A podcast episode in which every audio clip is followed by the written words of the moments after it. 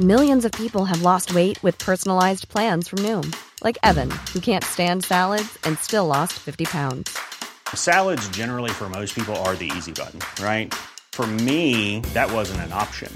I never really was a salad guy. That's just not who I am. But Noom worked for me. Get your personalized plan today at Noom.com. Real Noom user compensated to provide their story. In four weeks, the typical Noom user can expect to lose one to two pounds per week. Individual results may vary. Hiring for your small business? If you're not looking for professionals on LinkedIn, you're looking in the wrong place. That's like looking for your car keys in a fish tank. LinkedIn helps you hire professionals you can't find anywhere else, even those who aren't actively searching for a new job but might be open to the perfect role. In a given month, over 70% of LinkedIn users don't even visit other leading job sites. So start looking in the right place. With LinkedIn, you can hire professionals like a professional. Post your free job on linkedin.com slash people today. Avertissement. Cette émission a pour but de porter l'auditoire à réflexion. C'est pourquoi la direction de la station souhaite vous rappeler que chaque affirmation mérite réflexion. Il ne faut rien prendre comme vérité simplement parce que c'est dit, car tout ceci demeure des théories ou la perception de chacun. Nous vous recommandons de garder un esprit critique et sceptique sur ce que vous entendez ici comme ailleurs. Bonne écoute, bonne réflexion. Bienvenue dans la zone.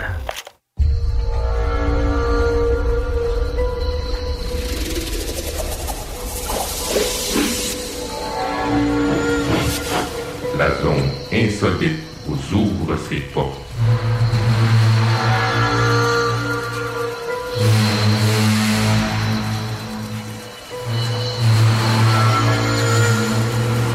Prenons maintenant possession des ondes.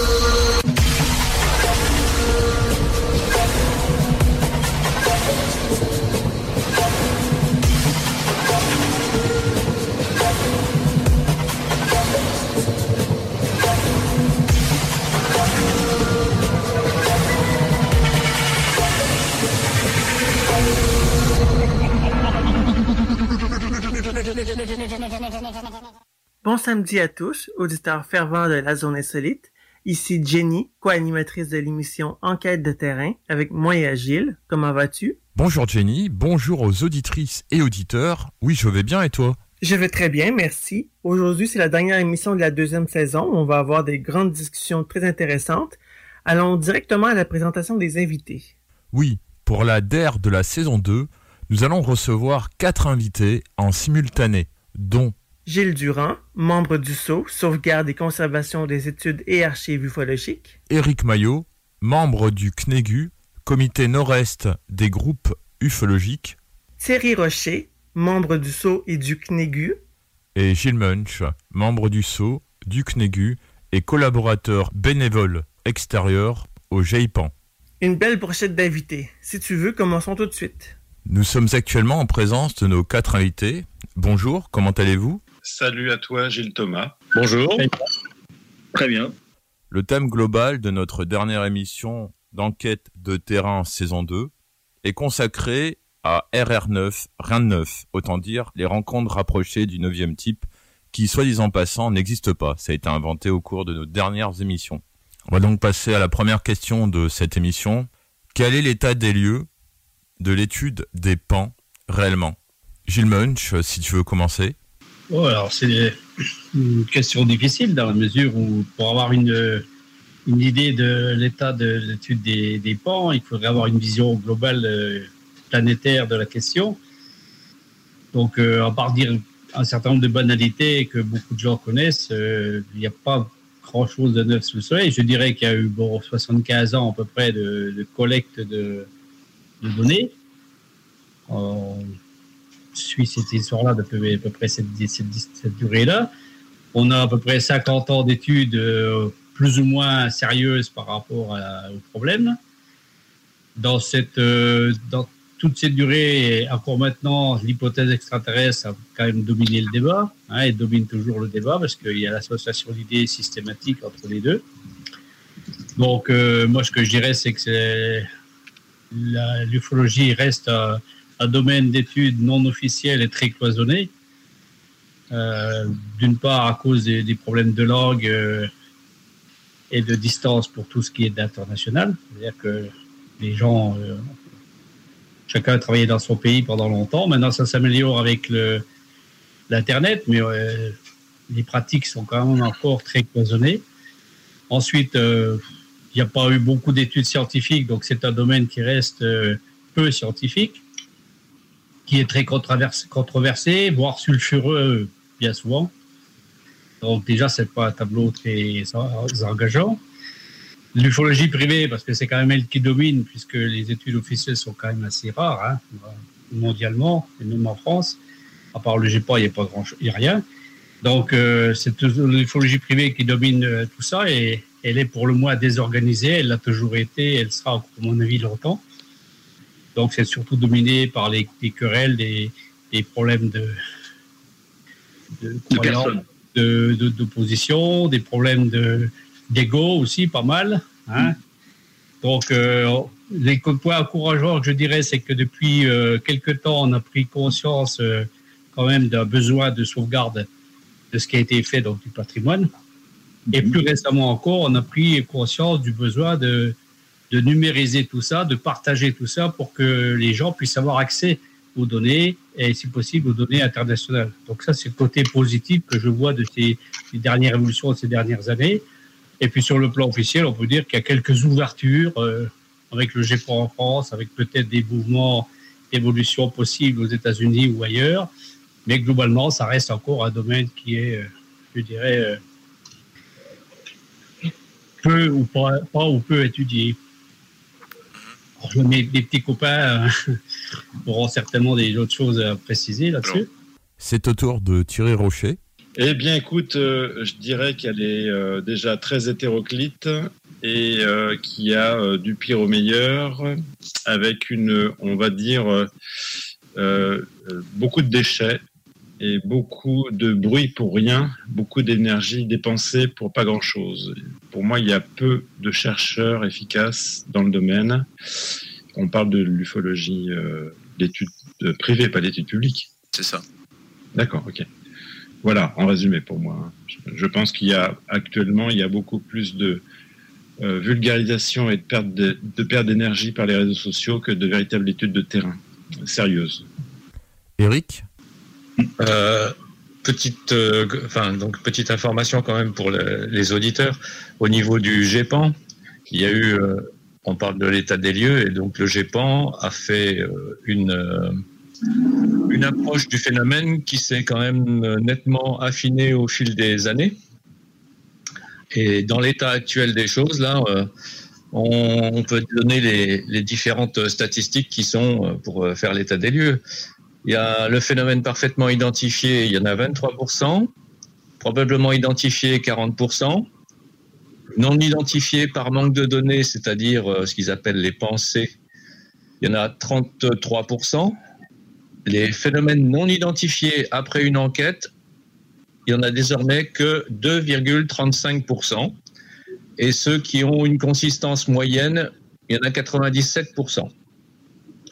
Voilà, ça c'est l'état des lieux à l'heure actuelle.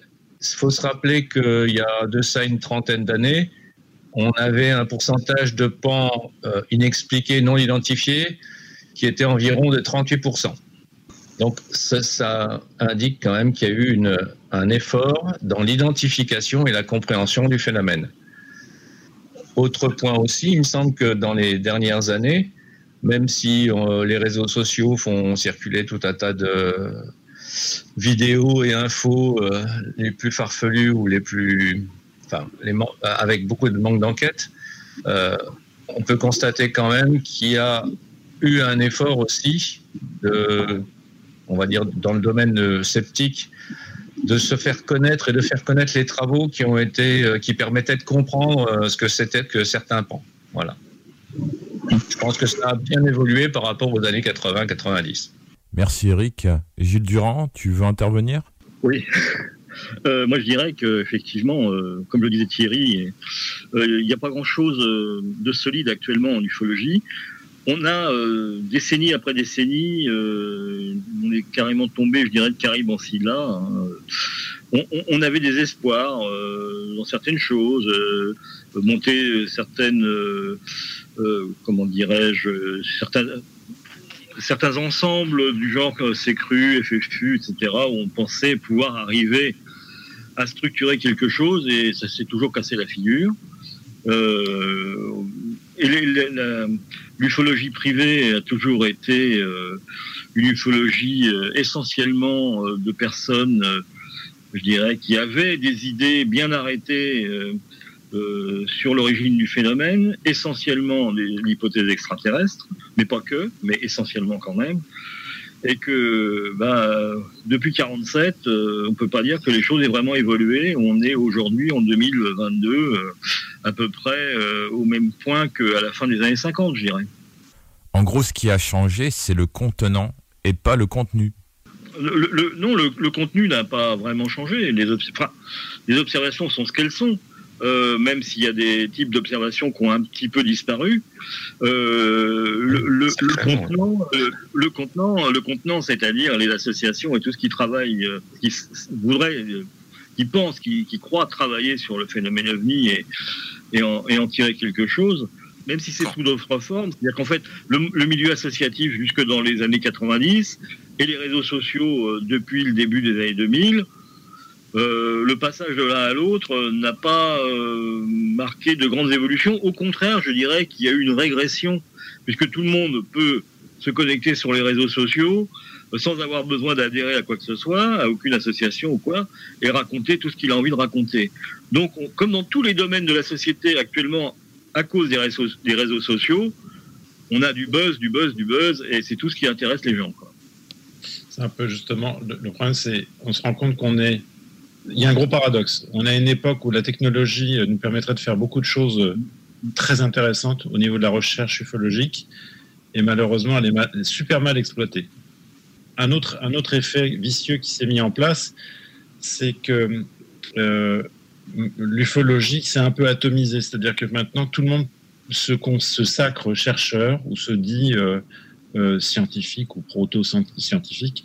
Et on a, alors qu'avant, il y avait vraiment une notion de travail collectif ou d'échange entre chercheurs, même si les, idées étaient différentes. Maintenant, c'est euh, des micro-chapelles dans tous les sens, des territoires réservés dans tous les sens. On, a, on, a, on, voit vraiment une différence entre l'ufologie des années 80 et l'ufologie des années 2000. Quoi. Un, un des, des, gros avantages maintenant, c'est que l'information circule très vite. Mais euh, ça circule en bien et en mal. Quoi, voilà c'est pas la meilleure information qui circule le plus vite. Hein. Ah, ça dépend des sujets. Ouais, enfin bon, quand même, tu vois, quand même, qu'est-ce qui, qu'est-ce qui, qu'est-ce qui intéresse les, les gens? Alors déjà, euh, faut dire qu'il y a un truc qui est terrible, c'est, c'est le nombre de vues. Donc pour avoir un maximum de nombre de vues, il faut que tu fasses, tu fasses des choses qui euh, soient euh, les plus croustillantes possibles. Hein. On avait déjà dans les années 70, 80, on a même avant, le mercantilisme ufologique, et en fait, c'est à peu près la même chose, quoi. Et en fait, tu fais les trucs les plus, extraordinaires, les plus merveilleux, euh, pour avoir le plus grand nombre de vues. Alors, les plus grands nombres de vues, aujourd'hui, ça te donne de l'argent, parce que tu peux passer des, publicités. Les publicités te rapportent de l'argent. Voilà. On est un peu dans, ce système-là, et ça, c'est pervers. Plus c'est gros, mieux ça passe. Ce qu'on peut dire aussi, c'est que l'ufologie, hein, on va dire l'ufologie française, elle est quand même méchamment influencée actuellement par l'actualité américaine aussi. Je crois qu'il y a Gilles Munch qui veut intervenir. Oui, c'était pour euh, parler du paradoxe de, des 40 années qui sont passées à peu près, où on a vu une énorme, un énorme progrès technologique, donc une évolution très très forte des technologies à tous les niveaux. Et le paradoxe, c'est que d'un côté, on a des outils de communication qui sont merveilleux par rapport à ce qu'on avait dans les années 80 où il fallait prendre sa mobilette pour aller faire une enquête. Euh, et des appareils photo avec des pellicules et autres quand on avait la chance d'en avoir, des enregistreurs à bas et autres. Donc il y a des, progrès énormes qui ont été faits dans les outils de communication, dans les outils de recherche, d'investigation à distance qui fait qu'on pourrait travailler de façon exceptionnelle par rapport à ce qu'on faisait il y a 40 ans. Et le paradoxe, c'est que malheureusement, aussi bien dans, certains cas, pour euh, certains enquêteurs, certaines structures, on arrive à bien utiliser ces outils et à faire des progrès qui vont dans le sens de ce que disait Eric, de réduire très fortement le nombre de choses inexpliquées, parce que les outils permettent d'expliquer beaucoup plus de choses. Euh, les outils de communication permettent maintenant de faire des choses internationalement. Bientôt, on aura les traductions quasiment en, live dans quasiment toutes les langues. Donc, ça décloisonne complètement les, les rapports et les, échanges possibles. Malheureusement, et ça, c'est dû à la nature humaine et au mercantilisme et autres, c'est toujours mal utilisé. Donc, les outils existent, ils se perfectionnent, mais notre, notre capacité euh, humaine à bien utiliser les outils, ben, elle stagne. C'est-à-dire qu'on est toujours aussi mauvais ou presque pour euh, être capable d'utiliser les outils dont on dispose. C'est un manque de maturité ben, des ufologues, mais c'est le reflet de, tout le reste de la société. Tout à fait. je pense aussi a la problématique de la disparition des associations fait que justement il n'y a plus d'ufologie, c'est-à-dire de logos, l'étude l'étude du phénomène ovni c'est beaucoup plus de la papote, de discussions de comptoir, euh, des émissions d'opinion, de la surenchère, etc. Donc, en fait, on n'est plus globalement. Euh, l'ufologie, euh, elle, se cantonne, l'étude du phénomène, elle se cantonne essentiellement maintenant au GEPAN. Et au niveau associatif, à part le comité nord-est, le CNEGU, Perso, je vois pas d'autres assos euh, qui fassent quoi que ce soit au niveau études, c'est-à-dire chercher à comprendre au cas par cas euh, de quoi on parle.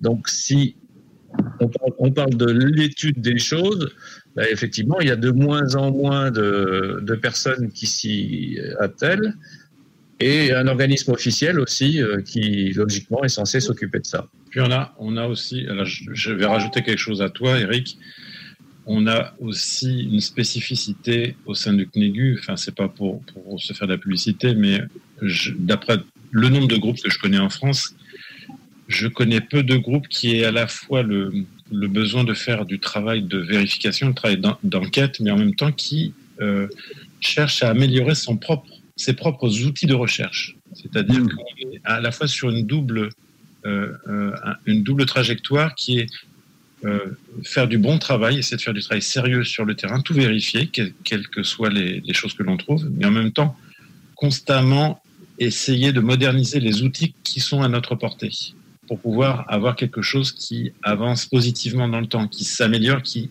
tende vers une, une véritable recherche scientifique. Quoi. Et non seulement, je rajouterais non seulement euh, l'amélioration des outils, mais aussi le fait d'accepter euh, ce qu'on appelle une critique collégiale ou le regard collégial. C'est plus un enquêteur qui fait euh, son petit truc dans son coin, qui raconte son histoire et puis basta, on met ça dans la collection.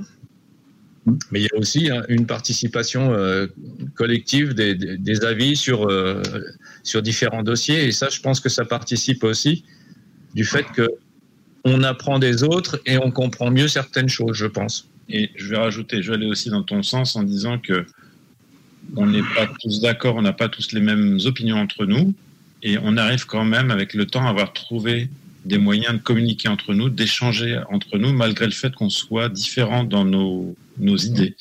Et ça, c'est aussi, je trouve, quelque chose qui manque dans, dans le, le paysage ufologique français, c'est arriver à échanger malgré les différences d'idées, pouvoir trouver des terrains d'entente, de communication, même si on n'a pas les mêmes, les mêmes euh, vues, les mêmes principes. Quoi.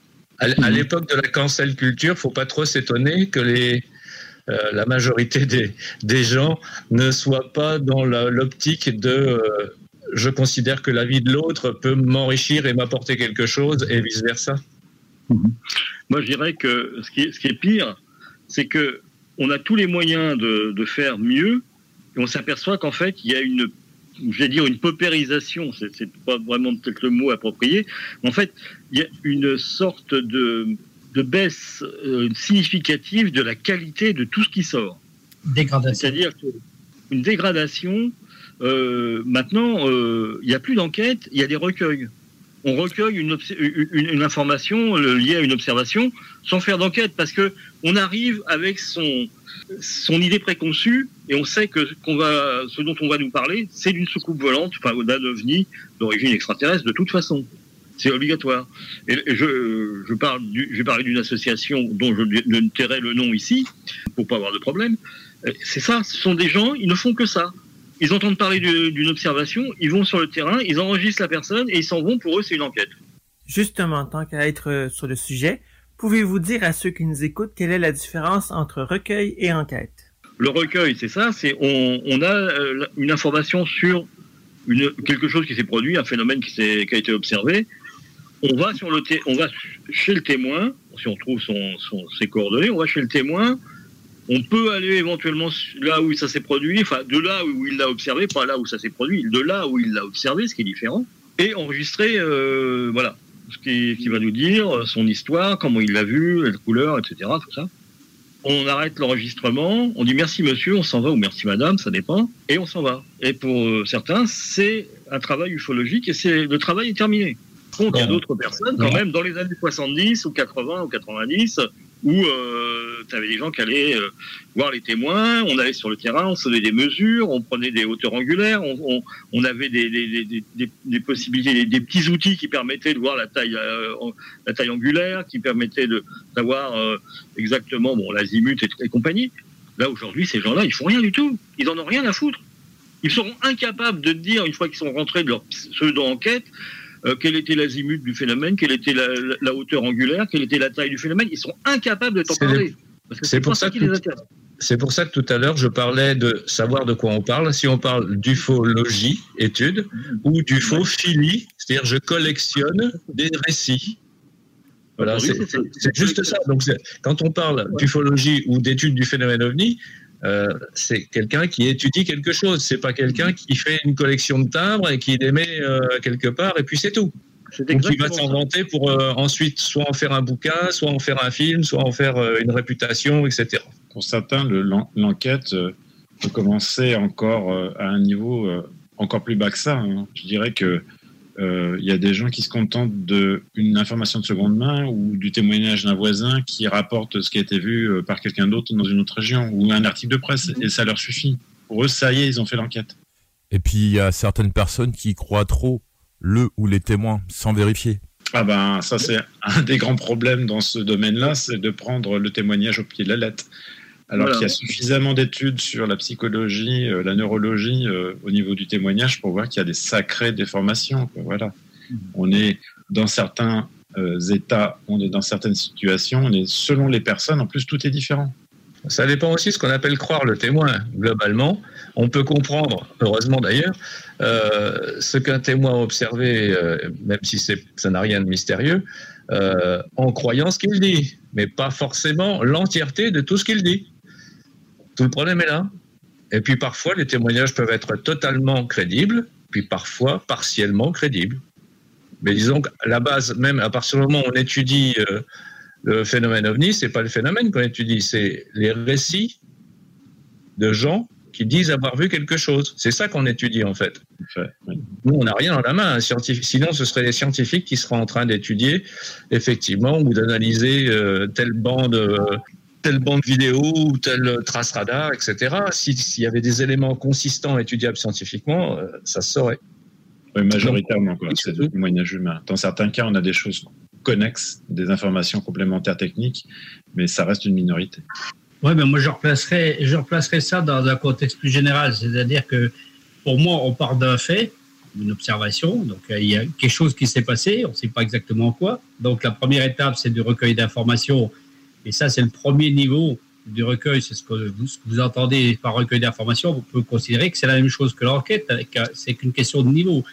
Il y a le recueil d'informations tel que vous l'avez décrit, ça, ça peut concerner le journaliste, ça peut concerner un chroniqueur, ça peut concerner des ufophiles, comme le disait euh, Eric, ça peut concerner le grand public, et ce sont tous les gens qui peuvent se contenter de ce niveau-là. Si on continue le recueil d'informations à un niveau beaucoup plus approfondi, beaucoup plus dans, rentrer dans le détail, chercher des informations plus précises, plus exactes, euh, plus diversifiées, plus larges, on arrive dans l'enquête. Donc là, c'est un véritable travail. Mais quand on arrive à ce niveau-là, euh, on n'a fait que la moitié, même pas la moitié du chemin. C'est-à-dire que si on fait ça, c'est logiquement pour qu'il y ait quelque chose derrière. Qu'est-ce qu'il peut y avoir derrière Si on a une enquête bien faite, on va pouvoir avoir une expertise. C'est-à-dire qu'il va falloir l'enquête. C'est toujours du recueil d'informations de bonne qualité. Hein? Alors que l'expertise derrière, c'est qu'est-ce qu'on va faire de cette information? C'est l'interprétation de l'information, c'est la controverse, c'est la, la, discussion, les échanges d'avis pour essayer d'en tirer quelque chose, pour en tirer une conclusion. Et, euh, extraire ce qu'on peut extraire euh, en résumé d'un cas.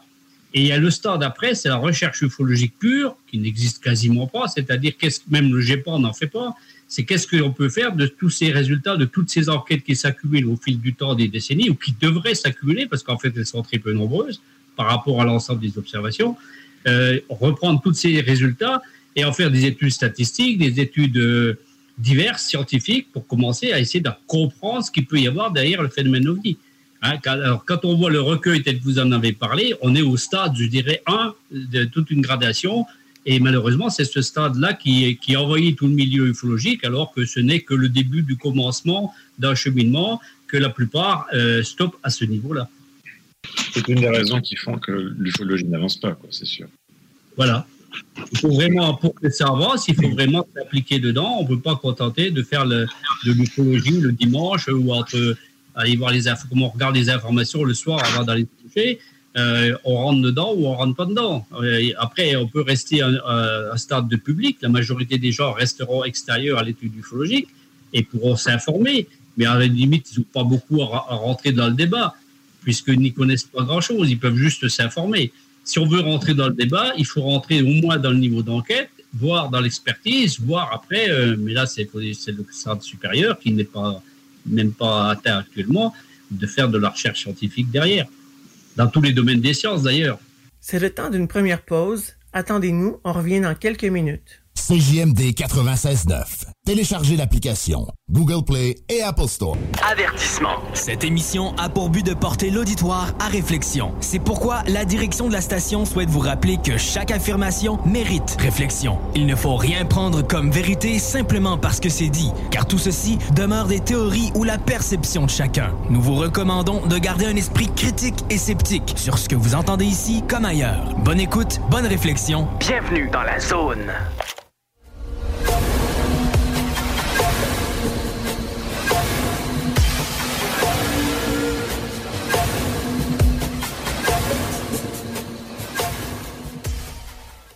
Nous voici de retour à Enquête de terrain. Gilles, c'est à toi. On reprend avec Thierry Rocher qui veut rajouter quelque chose par rapport au CNEGU. Je reviens sur, sur votre question, Jenny et puis euh, GTS, pour dire qu'on a eu quand même près de 40 ans euh, pour affiner cet outil, notamment hein, l'enquête, le, et euh, on a réussi à élaborer trois niveaux au niveau de, de l'enquête. Euh, ça s'est mis en, en, place pour plusieurs raisons. Donc on a au sein du CNEGU, on, on, travaille sur trois niveaux. Le niveau approche, le niveau investigation et le niveau enquête. Et chaque niveau est séparé en plusieurs thèmes. Alors ça, c'est déjà pour arriver à structurer une enquête au sein du groupe et euh, comment dire diffuser le travail à faire en fonction des spécificités de chaque enquêteur. Parce qu'on s'est bien rendu compte qu'on demandait des fois trop de choses à un enquêteur. Il y a des enquêteurs qui sont capables de faire tel ou tel type de travail, et il y en a qui, en, plus, n'ont pas les mêmes vitesses de travail. Il y en a qui vont s'essouffler très rapidement, il y en a qui vont tenir dans le temps. Donc, on a un outil qui est adapté en fonction des possibilités de chacun, mais qui reste une structure, une grille bien définie pour travailler de manière efficace et qu'on ait de l'information à la fin qui puisse servir pour des études ultérieures. Sachant que ce qu'on appelle le niveau d'enquête au CNEGU, euh, il peut avoir plusieurs buts. Euh, en fonction de la qualité du cas, en fonction de, ce qui est rapporté et qui présente plus ou moins d'intérêt, on peut très bien définir préalablement le niveau d'investigation qu'on veut porter. C'est-à-dire, on peut se contenter de faire une approche, c'est-à-dire un peu mieux qu'un recueil d'informations, c'est un recueil d'informations de, de, qualité, et puis juger qu'à ce moment-là, une fois qu'on a euh, eu toutes les informations qui correspondent à ce niveau, on peut stopper là euh, l'investigation parce qu'il n'y a pas d'enjeu qui nécessite d'aller plus loin. Ou alors, on va le, le, le stade d'après, on considère qu'il faut gratter davantage et on va donc monter un niveau d'information qu'on va qualifier d'enquête d'investigation. Et puis, le premier, c'est l'approche. Deuxième, après le niveau, c'est l'investigation. Et vraiment, si c'est un cas fort, un cas qui présente beaucoup d'intérêt, ou derrière, on sent qu'il y a peut-être un potentiel pour, euh, pour des, futures recherches, aller encore beaucoup plus loin. Et là, on fait ce qu'on appelle l'enquête euh, maximale. Donc, ça, permet à la fois de doser ses capacités, d'adapter aussi aux capacités de, de, l'enquêteur ou des enquêteurs, parce qu'on fait beaucoup de travail collectif et puis en même temps, ça, permet de, graduer le, aussi bien l'effort que l'information recueillie. Avec un petit avantage euh, non négligeable, ça permet aussi d'évaluer euh, les informations manquantes ou le, euh, le niveau de performance, de fiabilité de ces informations, par exemple. Euh, au niveau investigation, il y aura forcément euh, des données météo, quelque chose comme ça qui devront être associées, qu'il n'y aura pas forcément dans, dans, le domaine euh, d'une première récolte, d'une approche du cas. Et je voulais aussi préciser que ce système-là a aussi, enfin d'ailleurs, quel que soit le, cas, il y a aussi la problématique de euh, depuis très longtemps, il existe des manuels de l'enquêteur ou des questionnaires euh, à donner aux témoins pour qu'ils remplissent et puis qu'ils complètent ou que l'enquêteur euh, puisse mener son enquête correctement. Le problème, c'est ça a mené souvent à des impasses parce que en utilisant ce type d'outils qui était préconditionné, euh, le témoin finissait lui-même par rentrer dans les cases et, se conformer son récit à euh, l'influence de, l'enquêteur, euh, des idées que l'enquêteur, par exemple, un truc tout bête, euh, la personne dit j'ai vu un truc bizarre dans le ciel, si on lui pose la question est-ce qu'il y avait des hublots, des hublots ou des antennes, des antennes, on risque d'induire chez lui l'idée que ben, forcément dans ce qu'il a vu, il devait y avoir un détail qui devait être anormal ou une antenne ou un hublot. Donc c'est des inductions qui existaient dans les, les questionnaires d'enquête euh, qui étaient qui présentaient même carrément des profils types de soucoupes volantes ou euh, d'ovnis, des différents modèles qui existaient. Humanoïde aussi. Hein. C'est- Pardon? L'humanoïde aussi. Oui, oui, c'était la totale de toute façon. Donc il y avait une sorte de catalogue dans laquelle euh, l'enquêteur pouvait très bien dire aux témoins euh, bah, vous choisissez lequel là-dedans, c'était lequel le vôtre. Voilà, donc il fallait, il y avait toute une influence qui était, pouvait amener des déformations. Or, maintenant, on a compris l'existence de ce problème et on fait d'abord un recueil de témoignages euh, bruts. Donc, la personne raconte ce qu'elle a vu. Si on lui pose des questions ensuite, ce sont des questions qui sont, si possible, ouvertes et non pas fermées, lui indiquant des réponses possibles. C'est pas toujours facile, mais bon, il faut le faire. Et donc, faire ça, avoir cette précaution-là, permet ensuite, justement, si quelqu'un a fait cette première approche de faire raconter la personne, mais sans l'influencer, sans lui dire de façon explicite ou implicite que pourquoi il n'a pas vu ça, il aurait dû voir ci, etc. Quelqu'un d'autre pourra revenir derrière, reprendre la conversation avec le témoin, re-questionner, rechercher à préciser certains détails, sans que l'approche qui était euh, initiale ne, ne puisse perturber ou polluer ce qui va se passer après. Parce que souvent, on, a, des phénomènes d'influence entre l'enquêteur ou celui qui récolte le récit et le témoin lui-même. Et ça aussi, c'est quelque chose de très compliqué quand on ne connaît pas ces processus-là. C'est très difficile après de faire la part de qu'est-ce qui a été de l'influence ou qu'est-ce qui a été spontané chez le témoin, qu'est-ce qui est arrivé par reconstruction, etc. C'est sûr que là, on a, des, cas ou des témoignages où, le must, c'est quand le témoin prend le temps, après son observation, de noter certaines choses, d'écrire tout ce qu'il a vécu. Et là, c'est déjà, c'est nickel parce que là, tu as un premier jet d'informations euh, qui sont notées. Donc, il y a, y, a, euh, a pas encore la, comment dire, il y a forcément une déformation au niveau euh, euh, psychologique, ça c'est sûr. Mais on a de l'information de, de premier niveau. C'est vachement intéressant ça. Mais ces cas-là sont rares. Et puis pour compléter ce que disait Eric, le- l'enquête de base aussi, évidemment, les premières choses à faire, c'est évidemment laisser, parler un témoin, l'écouter, parce que euh, on a besoin de plusieurs, niveaux d'information et plusieurs informations différentes.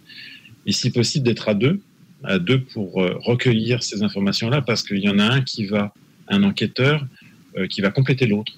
Parce que forcément, on a une interaction avec le témoin et euh, on a des fois du mal à être en, arrière de, cette liaison, de cette relation, pour se rendre compte qu'on oublie des choses, qu'on est en train d'influencer le témoin. Et si on a quelqu'un qui est à côté, une tierce personne qui peut travailler et aider, c'est vraiment un must aussi. C'est très bien ça. Par exemple, ça peut être euh, un recul sur l'interprétation d'un propos, parce que des fois, quand on s'exprime, euh, une phrase que l'on fait peut très bien être interprétée d'une façon ou d'une autre quand elle est relue euh, X temps ou X mois ou hors contexte. euh, le sens du propos peut très bien être euh, ambigu, on va dire. L'existence de quiproquos, etc. Et ça, par exemple, si on s'en rend compte, euh, c'est plus facile de s'en rendre compte quand on est à deux personnes et de dire à la personne, attendez, ce serait bien si vous précisiez exactement ce point-là. Je suis pas certain d'avoir tout compris. Allez-y. voilà. Et, là, au moins, les choses sont clarifiées. Donc, c'est vrai que c'est toujours utile. De toute façon, le regard dans l'étude comme dans l'enquête, euh, c'est toujours bon d'avoir un regard euh, extérieur ou euh, multiple. Et surtout, il faut pas oublier qu'on est face, on, on a cette problématique aussi qui est un grand classique, c'est que quand tu es face à un témoin, tu es face à quelqu'un d'autre, tu ne connais pas encore son vocabulaire, tu ne connais pas encore son langage. Donc, il a des mots, il va utiliser des mots qui, qui pour lui disent quelque chose, mais pour toi sont peut-être pas du tout la même chose. Ça. Ça, C'est un grand classique au niveau de la description des phénomènes observés. On a souvent des problèmes là-dessus. Oui, il suffit que quelqu'un soit assez compétent dans un domaine, euh, disons, euh, professionnel, il va tout ramener à ce, à ce contexte professionnel parce qu'il a les mots pour dire des choses. Et alors que, en fait, euh, toi, tu vas être complètement largué parce que tu comprends pas les- la terminologie qu'il va employer, toi. Que lui, il voit très bien ce qu'il veut dire, mais toi, euh, c'est pas des trucs que tu utilises tous les jours. Moi, je l'ai vu euh, dans certains certains comptes rendus d'enquête où, où il y a des, on, on comprend que le que l'enquêteur n'a pas compris. Voilà. Il y a aussi les questions fermées. C'était cette cou- de cette couleur? Ça te rappelle rien, Thierry? Oh là, ouais, tout à fait. Ah bah, il y, a, il y a même un gros ballon orange dans, le- dans le jardin. Est-ce que c'était gros comme ça? Euh, C'est pas ce qu'on pose comme question aux témoins en, en- en premier. hein. Celle-là, moi, je, elle m'est restée en travers. Hein. Ouah. Euh, ça a été malheureusement quelque chose. La prise de conscience a été assez tardive à propos de l'influence de celui qui euh, collecte ou récupère euh, l'information. Euh, je crois qu'il y a eu vraiment une prise de conscience de ça dans les années 90-2000 et même au GEPAN. Maintenant, les méthodologies euh, d'investigation, euh, Gilles, tu pourras mieux en parler.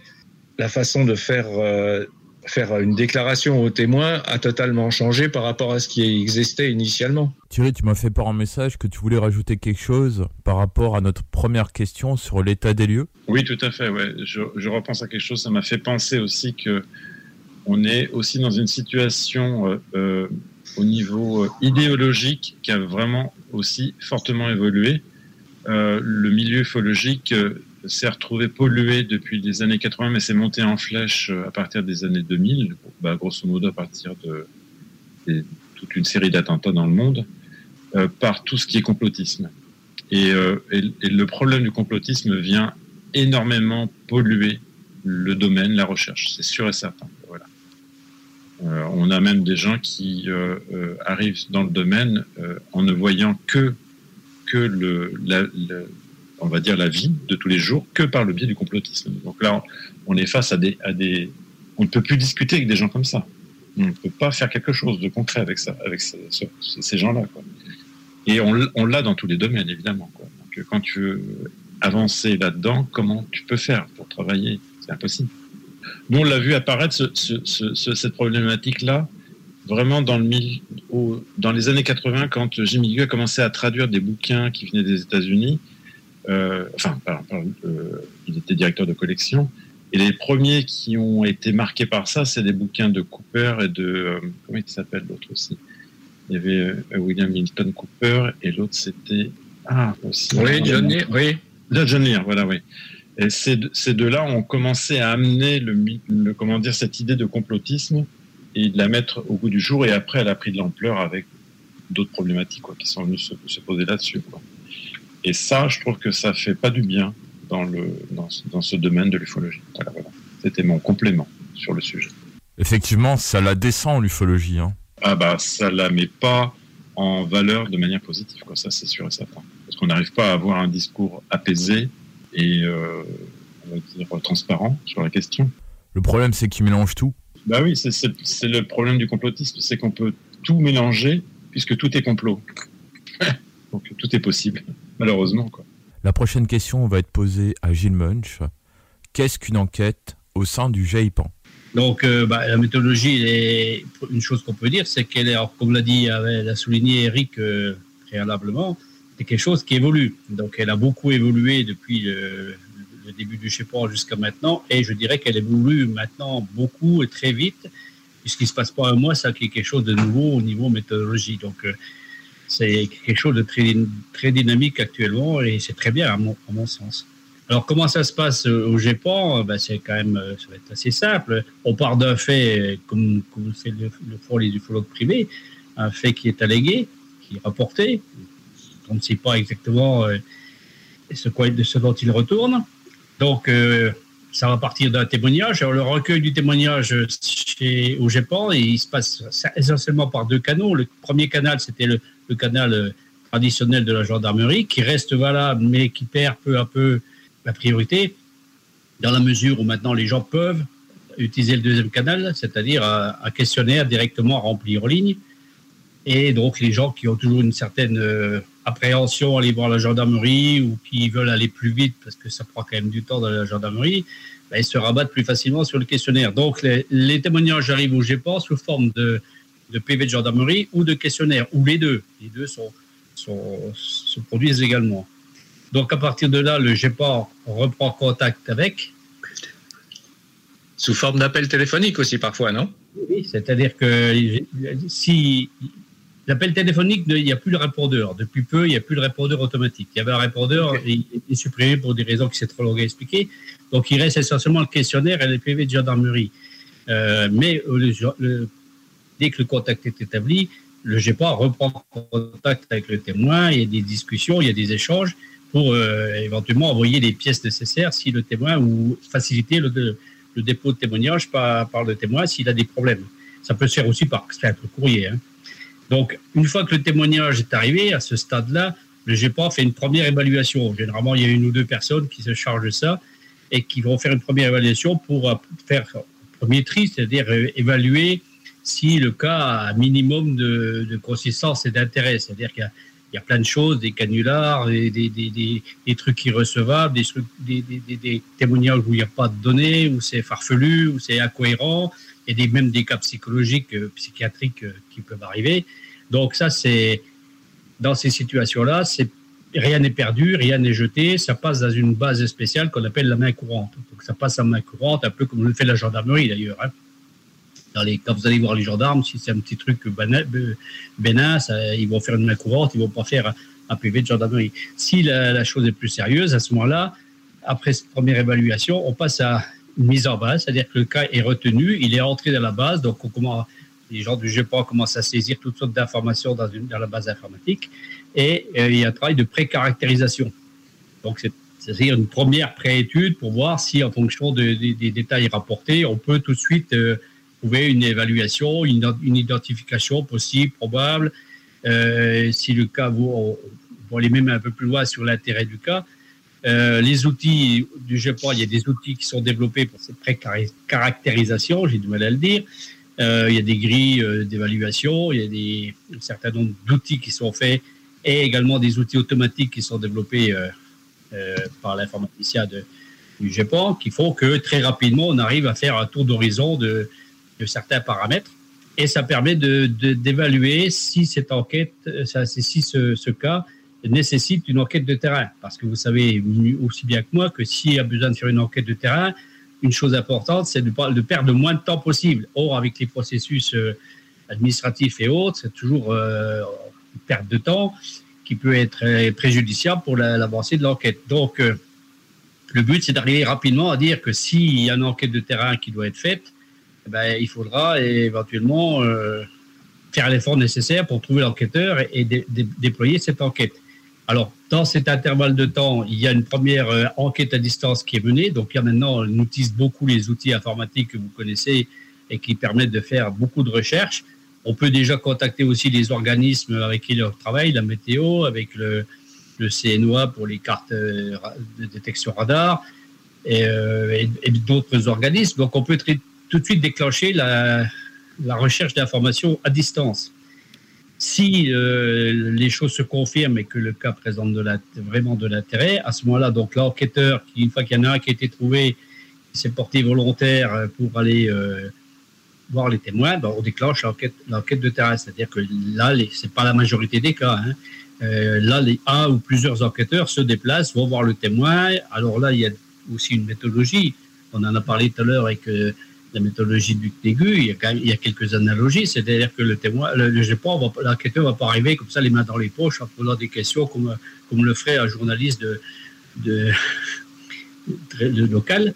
Euh, il va falloir procéder avec une certaine euh, méthode et on utilise notamment le- l'entretien cognitif, c'est quelque chose qui est- n'est pas utilisé depuis long- très longtemps au GEPAN, mais qui a apporté des progrès et qui continue à en apporter. Euh, donc une façon d'interroger le témoin qui est un peu plus euh, cadrée d'un point de vue scientifique pour essayer d'optimiser au maximum les résultats de, ce, cet entretien. Ensuite, au-delà de l'entretien, il y a euh, des vérifications sur place, il peut y avoir des vérifications de terrain, il peut y avoir des analyses, enfin des, des prélèvements si, nécessaire, il peut y avoir des vérifications de la topographie, des vérifications de tous ordres, hein, du contexte du, du, de l'enquête de- de- du témoin et de son environnement. Et à partir de là, l'enquêteur va repartir chez lui. Des fois, il est amené à re- revenir plusieurs fois, à faire des allers-retours par rapport à, à au témoin, à rester en contact par mail, par un téléphone et tous les moyens possibles pendant un certain temps. Ça peut durer plusieurs mois, voire, euh, voire un an ou deux, dans certains cas. Le but étant de, de, comme on l'a dit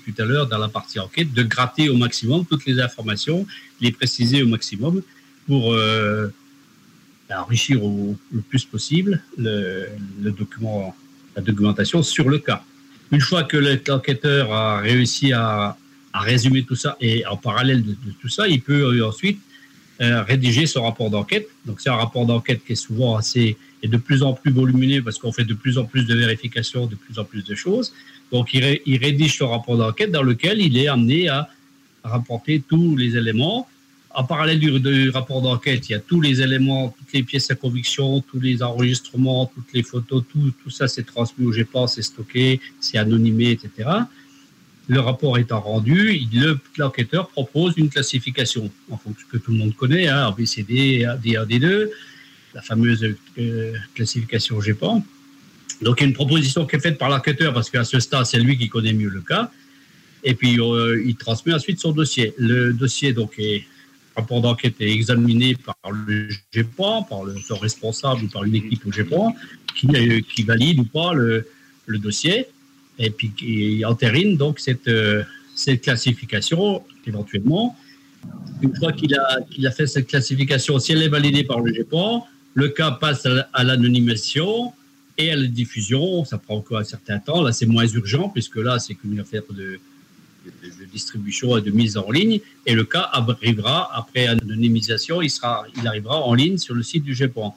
Si euh, au niveau de la classification, le- l'enquêteur l'estime nécessaire parce qu'il ne se, se sent pas suffisamment convaincu de sa propre euh, classification, ou si le GEPAN qui vérifie ça euh, n'est pas forcément d'accord avec les conclusions de l'enquêteur, il y a une discussion qui s'installe et au besoin, c'est ce qui s'est passé aujourd'hui avec moi, on peut euh, faire appel au collège d'experts qui va donc rediscuter du cas, d'abord prendre connaissance du cas et ensuite il y a une réunion qui est faite, qui était faite en présentiel à une certaine époque qui maintenant est en train d'évoluer, vous savez pourquoi, euh, en distanciel et on discute pour se mettre d'accord après une ou deux ou voire euh, le nombre nécessaire de réunions, de se mettre d'accord sur la classification qui est retenue et qui va confirmer ou infirmer celle qu'avait proposée le- l'enquêteur. Et ensuite, donc, donc le, cas est diffusé, il, a pas- il arrive à la, à la connaissance du public. Mais ça, ça prend toujours un, un certain délai. Entre le témoignage et le- la mise en ligne, il peut se passer quelques mois minimum en général, et ça peut aller jusqu'à quelques années. Ouais, donc ce que je peux préciser, c'est peut-être la différence entre l'enquête à distance et l'enquête de terrain.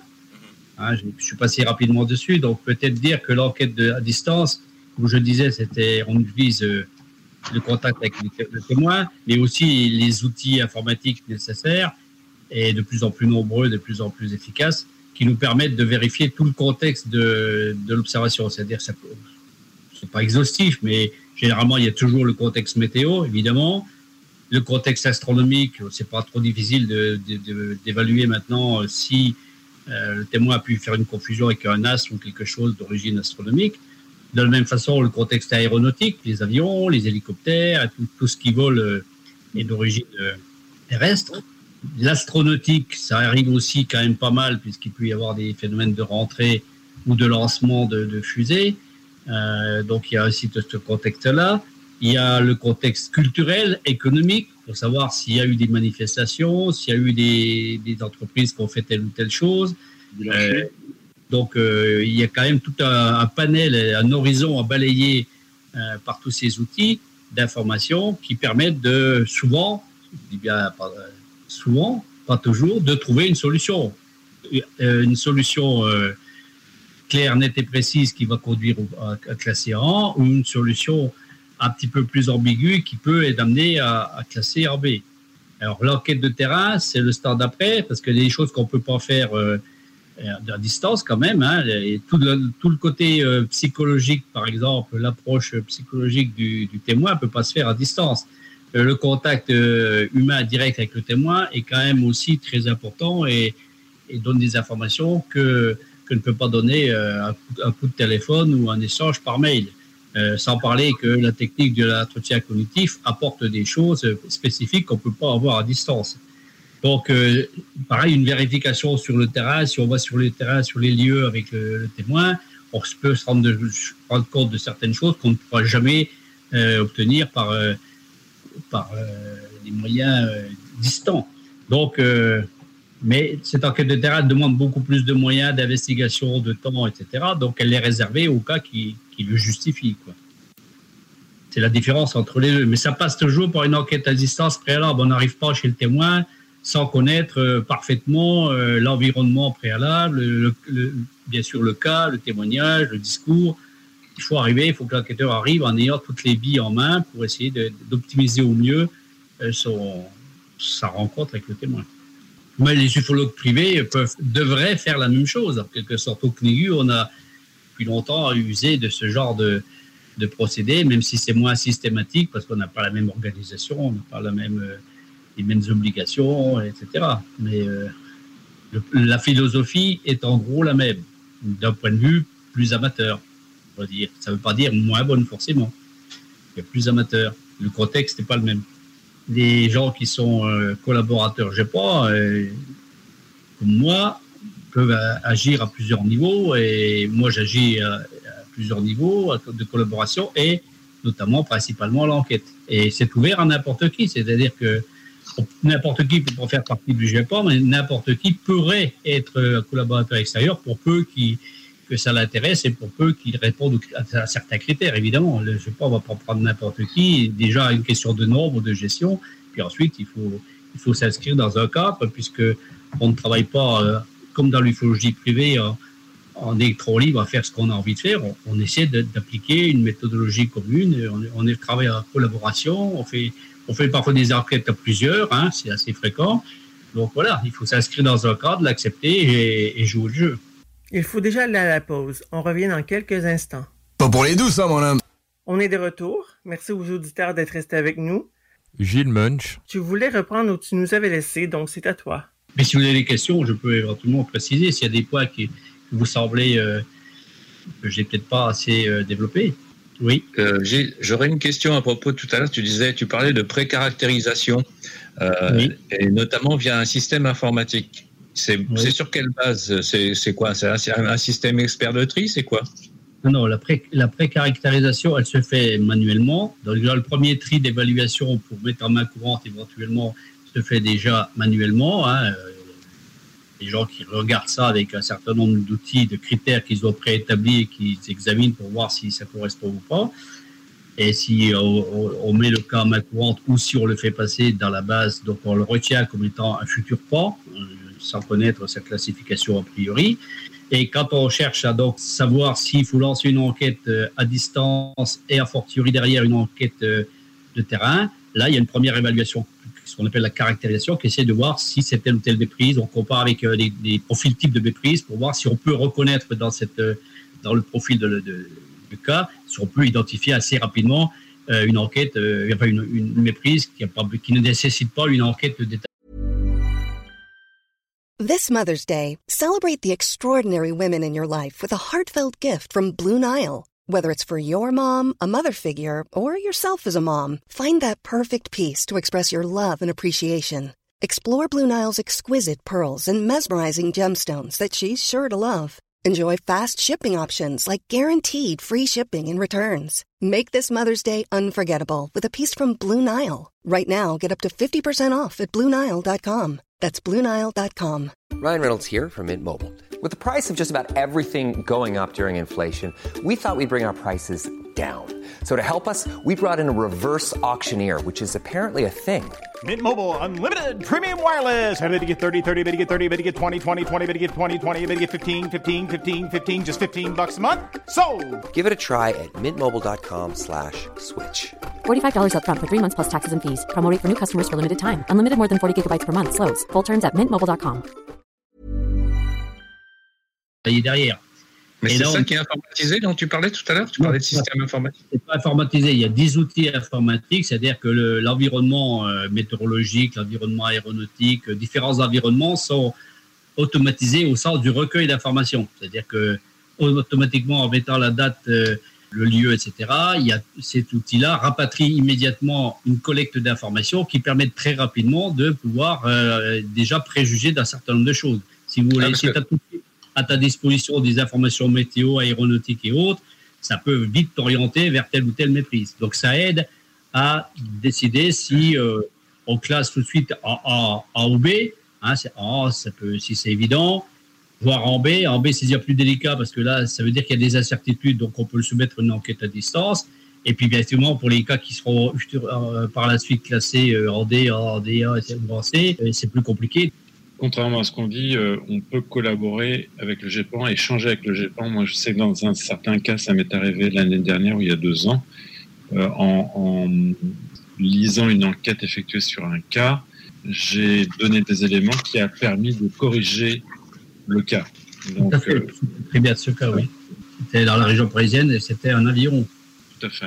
Et c'était pas, euh, c'était pas, c'était pas un satellite qui passait ou euh, une entrée. euh, Enfin, je me rappelle plus enfin, exactement. Mais quand on, a, on amène les bons éléments, ils sont pris en compte. quoi. Il a Ah, pas de problème. tout à fait, tout à fait. Le, le GEPA est à, est à l'écoute de, de tout le monde et n'importe qui peut apporter des éléments pour peu qu'ils soient précis, clairs, nets et donnés sans, sans chercher à la polémique. Quoi. Donc à partir du moment où on apporte des informations, ou que ça peut être une explication ou ça peut faire tomber une explication, il y a des cas qui ont été, qui étaient soi-disant expliqués et qui ne le sont plus ou plus de la même façon. Et puis il y a des cas qui n'étaient pas expliqués, qui, le deviennent, ou qui avaient une mauvaise explication et c'est corrigé. Bon, ça se fait relativement régulièrement. C'est pas les cas les plus fréquents, mais ça arrive plusieurs fois par an. Et le GEPA est très, très, très ouvert à ça. Et le GEPA va bientôt organiser euh, à la fin de l'année ce qu'on appelle le KEPA et euh, il, montrera qu'il est à l'écoute et ouvert, très ouvert aux, comment, à l'ufologie privée sous, réserve que les gens aient, une certaine euh, éthique et une certaine façon de travailler qui soit compatible avec celle du GEPA. Le but n'est pas de faire des polémiques, le but n'est pas de faire des choses euh, chacun dans son coin, c'est de faire du travail collaboratif et, et tout le monde a à y gagner de collaborer. Quoi. Exactement comme les groupes ufologiques. S'ils le faisaient entre eux, ils auraient tous intérêt à le faire et, plutôt qu'à se, se tirer dans les pattes. Est-ce que les cas classés PAN D sur le site du GEPAN ont-ils tous été enquêtés? Euh, en tout cas, pour ce que j'en sais de, de ce que je connais de la base de données GEPAN, euh, il y a des cas qui sont classés PAN D, qui sont euh, des cas qui datent euh, de, du GEPAN GEPAN et du CEPRA. Et pas mal de ces cas-là ne sont, euh, ne sont que des rapports de gendarmerie ou plus courts des fois, encore comme information et donc n'ont pas forcément subi d'enquête. Par contre, en revanche, quand il y a, on arrive à l'époque des classements, euh, du nouveau classement D1 et D2, D2 n'existant pas actuellement, les cas qui sont marqués D1 sont en général des cas qui ont été réinvestigués avec un peu plus de sérieux. Je peux peut-être préciser euh, une chose importante que tout le monde ne, sait pas forcément ou n'a pas forcément compris, c'est que ce qu'on appelle un 4D, euh, maintenant, comme l'a dit Eric, c'est D1 ou D2. Euh, ce qui s'appelle D, c'est forcément des cas qui sont anciens de cette époque-là. Et c'est des cas qui, euh, pour lesquels l'étiquette D n'avait pas la même signification que maintenant. Maintenant, le D, c'est non identifié, après enquête. Donc, avec la, nuance entre D1 et D2 qui fait euh, une petite discrimination au niveau de l'étrangeté et de la consistance du cas qui doit être en rapport avec l'étrangeté. euh, ce qui n'existait pas à cette époque-là. Initialement, la catégorie D, c'était la catégorie qui voulait plus ou moins dire digne d'intérêt, sur lequel il serait intéressant de porter une étude. Donc, le mettre en tant que D, ça veut dire qu'il y a quelque chose à faire là-dessus, mais ce quelque chose n'a pas forcément été fait, il n'y a pas forcément eu d'enquête, et ça a été fait des fois de façon même un peu trop euh, peut-être euh, rapide, et, en croyant revenir dessus. Et le GEPA à une époque, le CEPRA notamment, n'avait pas beaucoup de moyens et il y a beaucoup de choses qui devaient être faites qui n'ont jamais été faites. Euh, ça fait partie des, de la perte en ligne. Et si, il ne faut, pas, il faut pas prendre le, la même signification au port D qu'au port D1 et D2. Ceci dit, Gilles, petite, petite remarque quand même. À l'époque du CEPRA, euh, euh, déjà, le pan D était présenté par le directeur de l'époque comme étant un phénomène inexpliqué après enquête. Oui, euh, on peut dire que c'est des déviations qui se sont faites souvent par rapport à des contacts journalistiques, c'est-à-dire que des fois pris dans le feu de la discussion petit à petit, puis d'évolution notamment du, responsable du, du, CEPRA, qui a peut-être qui peut dériver dans la, dans la formulation initiale du PORD, qui a pu amener effectivement à ce que des cas soient classés en D et présentés comme étant sous-entendu euh, enquêtés alors qu'ils ne l'avaient pas été ou de façon très superficielle. Ça, c'est indéniable. Euh, maintenant, ça peut plus être le cas parce qu'un cas qui est classé en D, il, a forcément fait, il est forcément passé par une enquête à distance et une enquête de terrain. Il n'y a pas de D sans enquête de terrain maintenant, hein, quasiment. Hein. Donc, euh, sauf si l'enquête à distance permet euh, de le faire, mais en général, qui dit D1, D1 ou D2 dit, dit enquête de terrain. Donc, on n'aura plus, cette dérive-là. Et une autre chose qu'il faut important à préciser, c'est que justement, face à ce problème qui est tout à fait pertinent. Le problème des cadets et des pardés qui n'étaient pas si inexplicables que ça et qui n'étaient pas si étudiés enquêtés que ça, ils ont tous été revisités sur décision d'un des responsables du Qui a décidé de les revisiter. Euh, ça a pris euh, deux ans au moins pour revisiter. Ils ont, presque tous été. Euh, ça a été un peu interrompu, c'est-à-dire que l'opération n'est pas tout à fait finie pour des questions de disponibilité, mais ils ont été, tous été, ils seront tous revisités. Et c'est ce qui a expliqué ce que présentait Eric au début, c'est-à-dire la chute assez drastique du, nombre de pendés, hein, qui est passé de, 20 25% et qui est tombé à 2-3% maintenant. Euh, c'est même 38, hein, 38 initialement. Ben, L'explication, elle vient de là, c'est que les cas qui ont été revisités pas, uniquement parce qu'ils avaient été, euh, faut pas non plus être trop sévère. C'est pas uniquement parce qu'ils ont été mis en D de façon trop légère. C'est aussi parce que les outils euh, disponibles pour euh, examiner un cas et le comprendre sont plus tous les mêmes qu'à une époque. Un cas des années 70, euh, fin des années 70, vous l'avez, vous êtes ufologue depuis longtemps, vous l'avez, le savez aussi bien que moi. s'il fallait calculer simplement la position de Vénus, c'était tout un problème. Hein il fallait du temps, il fallait trouver la position de Vénus à telle heure ou de la Lune, c'était tout un problème. Et de calculer 15 positions de la Lune, c'était 15 fois le même problème. Alors que maintenant, on règle ça en quelques dizaines de secondes, on a tout le détail de la trajectoire de la Lune, de Vénus ou de n'importe quoi. C'est qu'un exemple. Donc, euh, les, les moyens d'investigation ont contribué beaucoup, et les moyens actuels contribuent beaucoup à ce que le classement en D devienne beaucoup plus difficile parce que les explications sont plus faciles à trouver. L'information circule beaucoup plus vite, on l'obtient beaucoup plus rapidement. Avant, il fallait écrire des administrations qui répondaient pas, ça prenait des plombes, des, semaines. Euh, C'était très décourageant pour beaucoup parce qu'il fallait faire beaucoup d'efforts de courrier et autres.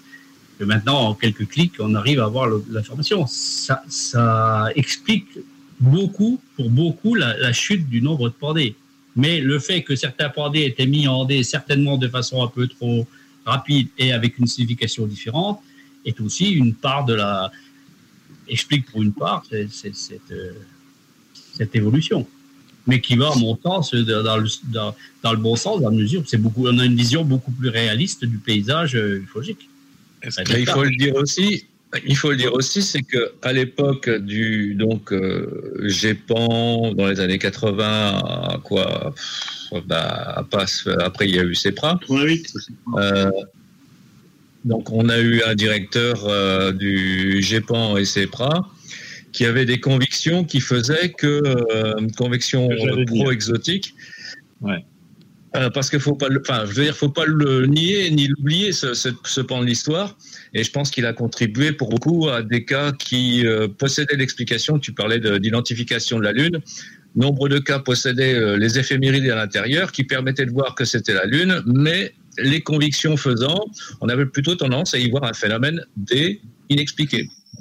Oui, il y a effectivement des convictions qui ont joué un rôle certainement. Mais il y a aussi une, un autre facteur, c'est que le responsable à l'époque était seul. Donc, s'il avait, des, a fortiori, s'il avait des convictions, euh, personne n'était là pour apporter un contrepoids. Alors que maintenant, euh, où j'ai pas, c'est du, c'est du collaboratif. Il y a plusieurs personnes qui interviennent sur un dossier. Donc, euh, c'est pas l'avis d'une personne, mais c'est des avis qui sont collectifs maintenant. Il n'y avait pas déjà des, des experts à cette époque-là? Oui, mais encore, encore fallait-il leur soumettre les cas? Il n'y a qu'une personne que... qui décide et qui ne réunit pas le comité d'experts qui ne soumet pas les cas. Euh, les, les, experts à une époque, c'était surtout, ils remplissaient des fiches et c'était surtout au début au temps d'Esterlet, ils remplissaient des fiches et ils donnaient leur avis avec des petites cases, ils cochaient, ils donnaient des commentaires écrits sur l'avis du, du cas. Mais il y a eu une époque, euh, j'ai pas vécu cette époque-là, donc je peux pas en parler de façon claire. Euh, il y a une période où certainement euh, la procédure n'a pas été, n'était pas aussi euh, collaborative aussi participative que qu'elle ne l'a été au début du temps d'Esther, du temps de, d'Esther, oui, ou qu'elle l'est maintenant, en fortiori depuis les, depuis 2008. Où là, il y a il y a une montée en puissance du travail collaboratif qui est qui est remarquable par rapport à ce que c'était. Et puis il y a quand même aussi une grosse différence maintenant. Il y a quand même depuis, on va dire depuis 2007, il y a quand même un souci de transparence quand même. Quoi qu'on en dise, quoi qu'en disent certains ufologues, il y a quand même un, besoin de transmettre de l'information et, et d'ouvrir le dialogue. Ah bah totalement. Je pense que moi je peux en témoigner depuis que ça fait quand même maintenant euh, depuis 2008 que je suis que je collabore au GEPAN. Donc euh, j'ai vu toute l'évolution depuis 2008 et quand je bougeais pas, j'ai jamais eu le sentiment qu'on cachait quoi que ce soit, qu'on masquait quoi que ce soit, à part les identités des gens. Quand on n'est pas concerné par les par l'enquête ou par les choses, on n'a pas à connaître effectivement l'identité de telle ou telle personne ou le lieu d'habitation. Quand on est concerné, qu'on doit faire l'enquête, c'est logique qu'on ait des informations et on les a toutes. Il n'y a pas rien n'est caché. Mais quand on n'a pas concerné, euh, ça n'a aucune importance l'identité d'une personne euh, et sa localité, son adresse. Donc, euh, il y a certaines ou certaines informations personnelles. L'important, c'est ce qui, c'est les faits qui ont été rapportés et puis d'analyser ces faits. Donc, euh, à part ce qui est légalement obligatoire euh, pour tout organisme privé de respecter la liberté des gens et leur intégrité, à part ça, j'ai jamais vu quoi que ce soit qui soit mis sous le tapis ou Enfin, en tout cas, je m'en suis jamais aperçu si c'est le cas. Je suis peut-être d'une très grande naïveté, mais euh, j'ai pas l'impression que je vois bien comment se passent les discussions, je vois bien les dossiers passer, je vois bien à quoi j'ai accès. Donc euh, moi, je personnellement, je y a tout le reste, tous ceux qui se, font, qui se font des films par rapport à ça, ils sont dans les films, effectivement, c'est dans la science-fiction. C'est absolument pas ça, euh, j'ai pas être très ouvert. Et puis, tu as, as, pu avoir accès aux archives. Ah oui, on peut avoir accès à un certain nombre d'archives. Il suffit de, on ne pensait pas, c'est pas la, on va pas se servir soi-même à taper dans les archives et tout ça. Il y a un certain nombre d'archives qui sont disponibles pour notre travail et puis il y a un certain nombre d'archives qu'on peut solliciter sur demande pour une raison précise.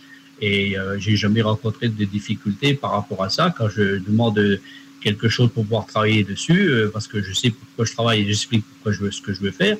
Il n'y a jamais eu aucun frein pour euh, m'empêcher de, le faire. Donc euh, non, le but, le but de tout le monde, où je pense, c'est bien de faire progresser les choses, de faire progresser à la fois la connaissance, de faire progresser la méthodologie, parce que on pourrait avoir des équipes qui, euh, c'est toujours un effort de se remettre en cause, de changer sa façon de travailler. Hein. Nous, moi, je fais ça bénévolement, c'est un plaisir, donc il n'y a pas de souci. Mais quand on est euh, salarié, qu'on a un travail à faire, puis que tous les cinq minutes, il y a quelqu'un qui vient dire, faut changer ci, faut changer ça, euh, c'est quand même euh, assez perturbant. Hein. Il faut avoir de bonnes raisons de le faire, puis avoir une bonne volonté pour pouvoir le faire. En plus, les équipes changent, évoluent, donc il faut se remettre en cause. Ceux qui arrivent, souvent, c'est des gens qui ont aussi, qui n'ont pas forcément toute notre culture ufologique, donc il faut apprendre très vite, il faut apprendre beaucoup de choses dans beaucoup de domaines. Moi, je trouve que ça, pour ceux que j'ai connus, ce sont des gens que, que, que j'estime remarquables dans leur façon de travailler et, et, dans leur capacité.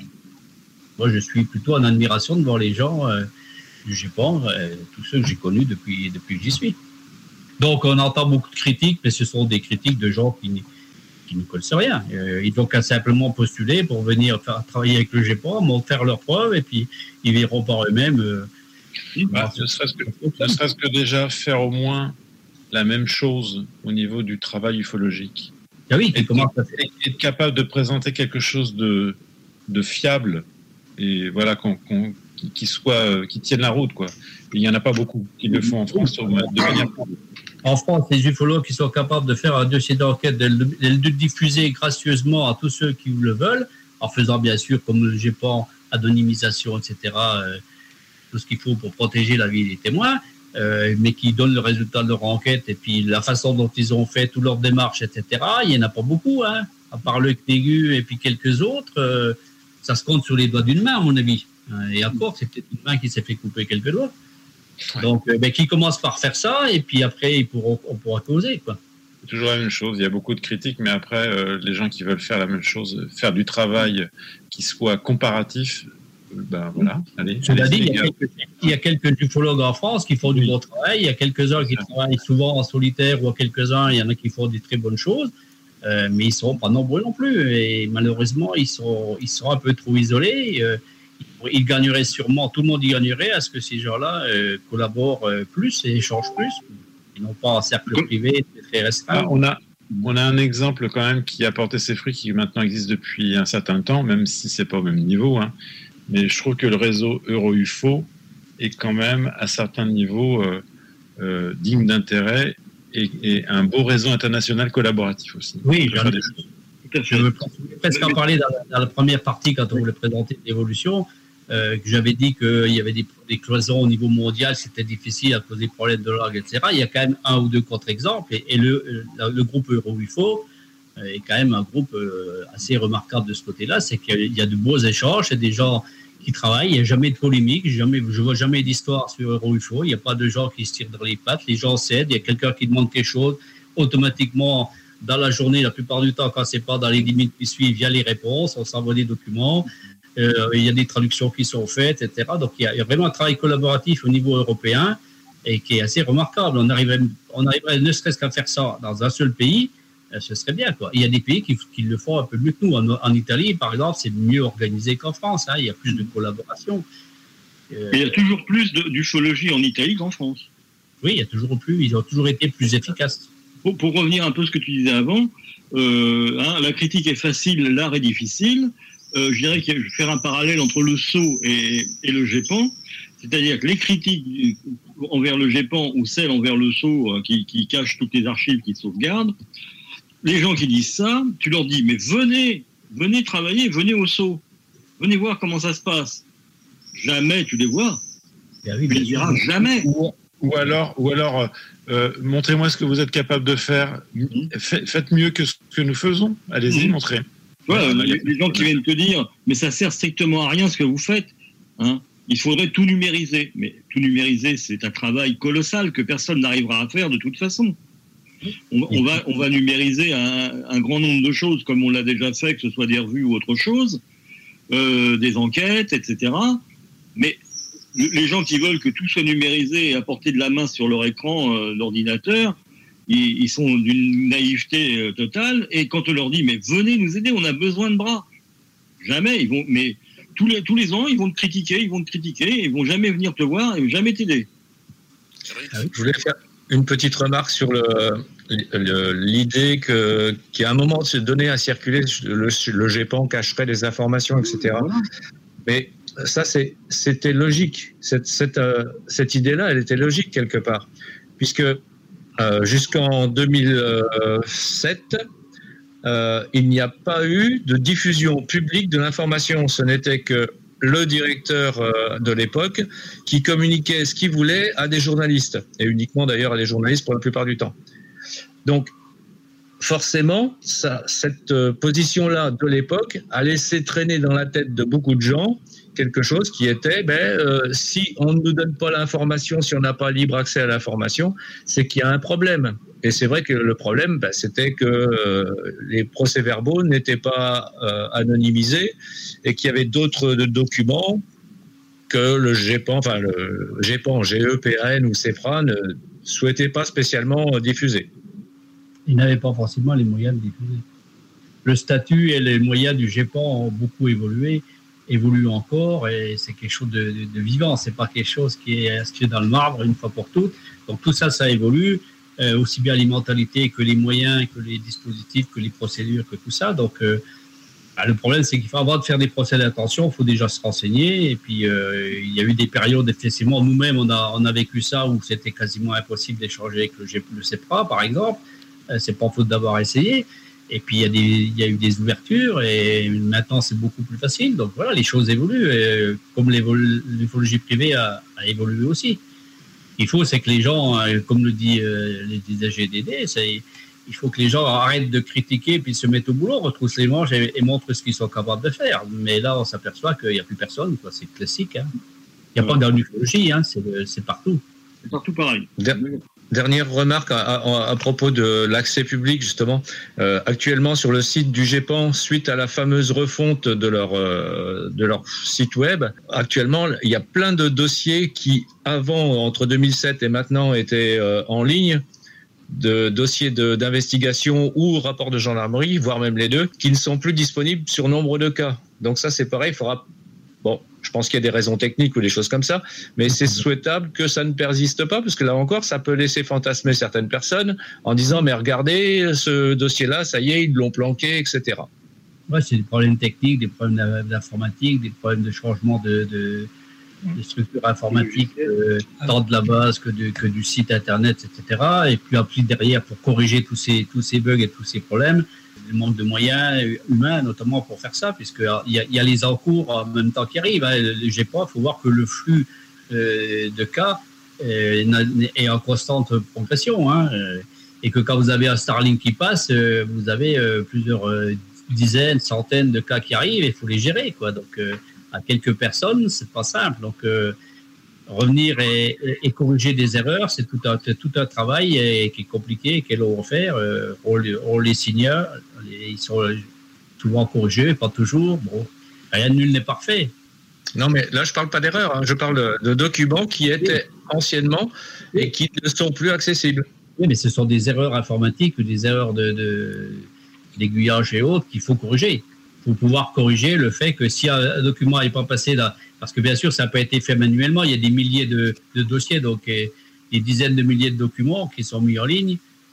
Donc, ils peuvent pas, euh, on peut pas, ça peut pas se faire manuellement au, cas par, cas mais on peut le faire corriger une erreur au cas par cas, mais on peut pas transvaser d'un site à un autre euh, manuellement. Donc, c'était des procédures automatiques, des, programmations qui se sont faites et qui bug. Donc, quand il y a un bug, après, il faut, il faut pouvoir corriger tout ça pour le refaire.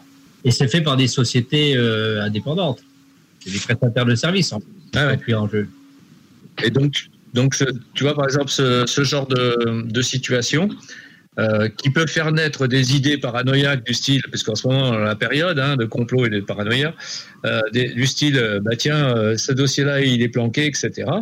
Eh ben, il suffirait de faire, ne serait-ce préventivement, un message comme sur la site, le- les pages du site euh, GEPAN, en disant, suite à des problèmes techniques, ne pas s'étonner que les dossiers qui étaient anciennement accessibles ne le sont pas en ce moment jusqu'à réparation, etc. Donc, tu vois, une sorte de transparence pour éviter les délires qui peuvent se faire sur des choses comme ça. C'est sûr que ça peut, ça peut se faire. Il faut, il faut en avoir l'idée et puis penser à le faire et prendre le temps de le faire. Et souvent, euh, il y a tellement de priorités et tellement de choses à faire que bah, ça passe des fois au second plan et que, a priori, ça n'a pas été fait. Mais c'est toujours à suggérer. C'est pareil quand quelqu'un voit, voit un problème sur un site. Moi, je le fais régulièrement, mais n'importe qui peut le faire. Quand il y a tel ou tel problème, ben, un petit mail gentil pour dire écoutez, je, je, constate telle chose. il me semble que c'est pas qu'il y a un problème, donc euh, voilà, je vous le signale. Après, il faut pas non plus vouloir que ce soit corrigé dans la minute. Mhm, oui, il faut faire preuve de patience. Euh, en tout cas, c'est ce qu'il nous faut à présent parce qu'on se dirige à la dernière pause. Restez avec nous, on revient pour le dernier quart. La seule station hip-hop au Québec. That's it. CGMD. I like the way you work it. No digging. Rêvez d'une cuisine faite sur mesure pour vous, oubliez les délais d'attente et les pénuries de matériaux. Grâce à sa grande capacité de production, Armoire PMM peut livrer et installer vos armoires de cuisine en cinq jours après la prise de mesure. Vous déménagez et vous êtes tanné de chercher des boîtes pour votre prochain déménagement? Alors laissez-moi vous parler de Boîte et Emballage Québec. Votre temps est précieux et le carburant ne cesse d'augmenter. Eh bien, Boîte et Emballage Québec a tout à bas prix et une gamme d'inventaires pour le commerce en ligne. Ouvert 6 jours sur 7 avec un service impeccable. Venez nous voir au 11 371 boulevard Valcartier à Loretteville. Emboîtez le pas dès maintenant avec Boîte et Emballage Québec. Boîte et Emballage Québec. 11 371 boulevard Valcartier à Loretteville. Le quartier de lune, ça brasse. Sur la 3e avenue à Limoilou, c'est là que ça se passe. Les meilleurs deals, les plus le des concepts, le plus beau monde. Le summum du nightlife décontracté. Des hommages, des gros shows, des DJ. On t'attend au quartier de lune, mon loup. Au Malou, tous les soirs. Suivez la page du quartier de lune pour être informé sur ce qui s'en vient. Electrodan, concessionnaire CF Moto. CF Moto, la marque de VTT et de côte à côte avec la plus forte croissance au Canada. Explorez nos modèles de la série Force, la série C, la série Z et la série U. Informez-vous sur nos plans de financement. Electrodan, situé à Baie-Saint-Paul, mais on livre partout. Suivez-nous sur Facebook. En présence de symptômes de la COVID-19, comme la toux, la fièvre, le mal de gorge, la perte du goût ou de l'odorat, isolez-vous et faites un test rapide à la maison. Pour en savoir plus et connaître les consignes d'isolement à respecter pour vous et ceux qui vivent avec vous selon votre résultat de test rapide, consultez québec.ca isolement. On continue de se protéger.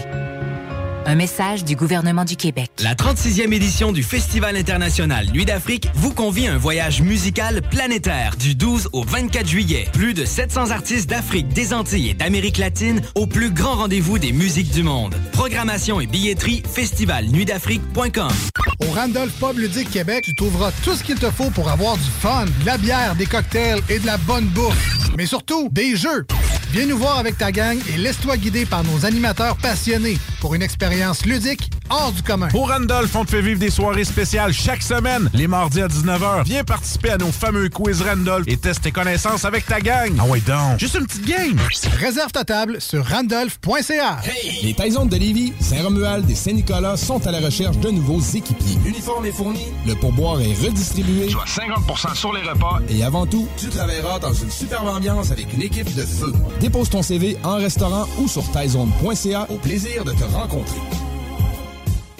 To Me, nouveau restaurant sur Saint-Vallier-Ouest, dans une ambiance Amérique latine. To Me, c'est la nouvelle terrasse à découvrir cet été. Découvrez leur menu, de la gastronomie péruvienne avec tartare et tapas et une mixologie 100% Pérou à base de pisco. Sur place, DoorDash ou Takeout, tu réserves ta place au 418-525-7777. To Me, T-U-M-I, la nouvelle terrasse en ville. 418-525-7777. Hey, samedi 18 juin, tu viendras au pique-nique à l'école de musique Jésus-Marie. Bah, je vais même pas à l'école de musique. Ben, c'est pas grave, c'est pour tout le monde. Il paraît qu'il va même y avoir des musiciens live, de la danse trad, puis tout le kit. OK. C'est quand? Samedi 18 juin à 2h. Puis c'est gratis. Ben, pourquoi pas? C'est où l'école de musique? Tu sais, euh, grand-maman appelle ça le couvent de Lauson, juste en bas de Monseigneur Bourget. Tous les détails sur emjm.org. Il est temps de nettoyer vos conduits avec Québec Ventilation. Résidentiel ou commercial. Contactez l'équipe de Québec Ventilation. Système à air chaud, pulsé, échangeur d'air ou thermopompe. Contactez-nous pour une estimation gratuite. 418-573-1715. Nettoyez vos conduits. Le format, il a volé. Oh, toi. 96.9. Avertissement. Cette émission a pour but de porter l'auditoire à réflexion. C'est pourquoi la direction de la station souhaite vous rappeler que chaque affirmation mérite réflexion. Il ne faut rien prendre comme vérité simplement parce que c'est dit, car tout ceci demeure des théories ou la perception de chacun. Nous vous recommandons de garder un esprit critique et sceptique sur ce que vous entendez ici comme ailleurs. Bonne écoute, bonne réflexion. Bienvenue dans la zone.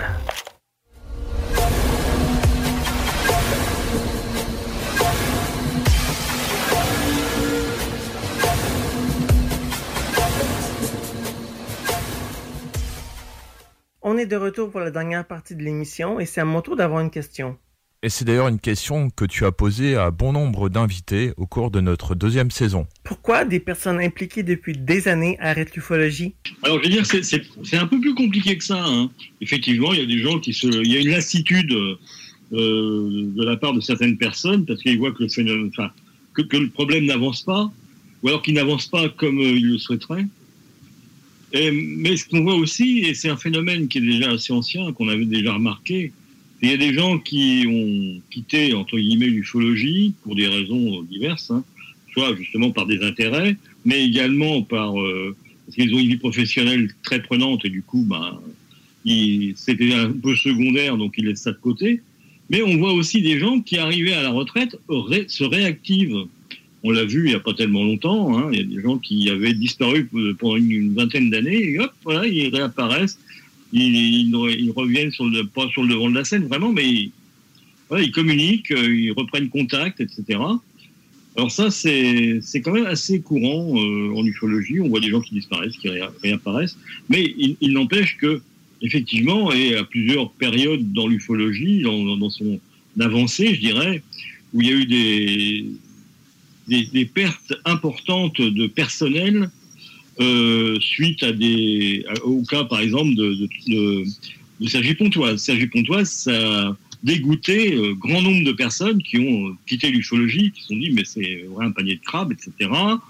Euh, effectivement aussi, la nouvelle ufologie, comme on l'a appelée, celle des gens, justement, qui étaient les prémices du scepticisme, euh, ou peut-être de la zététique, enfin qu'importe, c'est la même chose pour moi, Euh, enfin plus ou moins.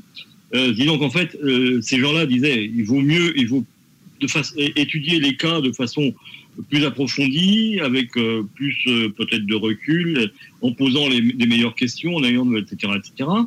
Euh, ça, ça a déplu un certain nombre de personnes qui ont dit, euh, ah, ça, ça devient trop compliqué, on laisse tomber. Euh, voilà. Et puis surtout, le, le- ils, se sont dit tout de suite que, que la nouvelle ufologie, euh, c'était des sceptiques, donc c'était, ils allaient tout casser, hein, ils voulaient tout remettre en cause, etc. Donc, il y a aussi euh, y un certain nombre de, de personnes qui, qui ont pris euh, leurs jambes à leur cou et qui ne sont pas retournées. Voilà, on, on- on- on a vu ça au, au- au Il faut quand même, il faut quand même bien comprendre une chose, c'est qu'en ufologie, la motivation essentielle des gens, euh, c'est quand même l'idée de trouver quelque chose qui fait rêver et qui est extraordinaire. quelque chose d'exotique. À partir du moment où, dans les années, euh, fin des années 70, début 80, euh, Monnery a commencé à écrire euh, les ovnis s'ils n'existaient pas, euh, où euh, des gens comme lui se sont mis à, à identifier des méprises dans des revues, des revues où il y avait que que de l'ovni, Lumière dans la nuit par exemple. Oui. Donc beaucoup de gens ont effectivement eu une croyance qui s'est brisée. Et à partir du moment où cette croyance était leur moteur, ben forcément ils sont partis. Voilà, on était les briseurs de rêves. Il n'y a plus d'essence. C'est ça, ouais. Et quand tu veux faire une contre-enquête sur une enquête, des fois tu te heurtes à des ufologues qui te disent non, non, c'est notre témoin. Ça aussi, j'ai connu assez souvent ce genre de choses. Euh, Ah ben non, je suis, je suis désolé, mais non, c'est pas possible. C'est, on, on a garanti l'anonymat au témoin. euh, Nous, on se le réserve celui-là. On va même surtout pas lui demander son avis au témoin. N'allez pas mettre vos pieds là-dedans. Oui, c'est clair. Je crois qu'il y a une chose que les gens n'ont pas compris, les ufologues n'ont pas compris, c'est qu'on apprend beaucoup plus à travers les cas de méprise qu'à travers les cas inexpliqués. Les cas inexpliqués, on reste généralement sur nos sphères, on ne sait pas ce que c'est, par définition. Par contre, les cas expliqués nous apprennent énormément de choses dans tous les domaines.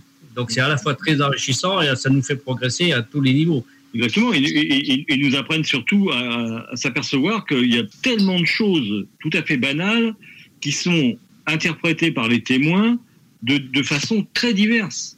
Qu'un même, un, un même, un, même, un même hélicoptère va être rapporté par un témoin, par 20 témoins de 20 façons différentes. Tout à fait. Et ça, c'est très intéressant.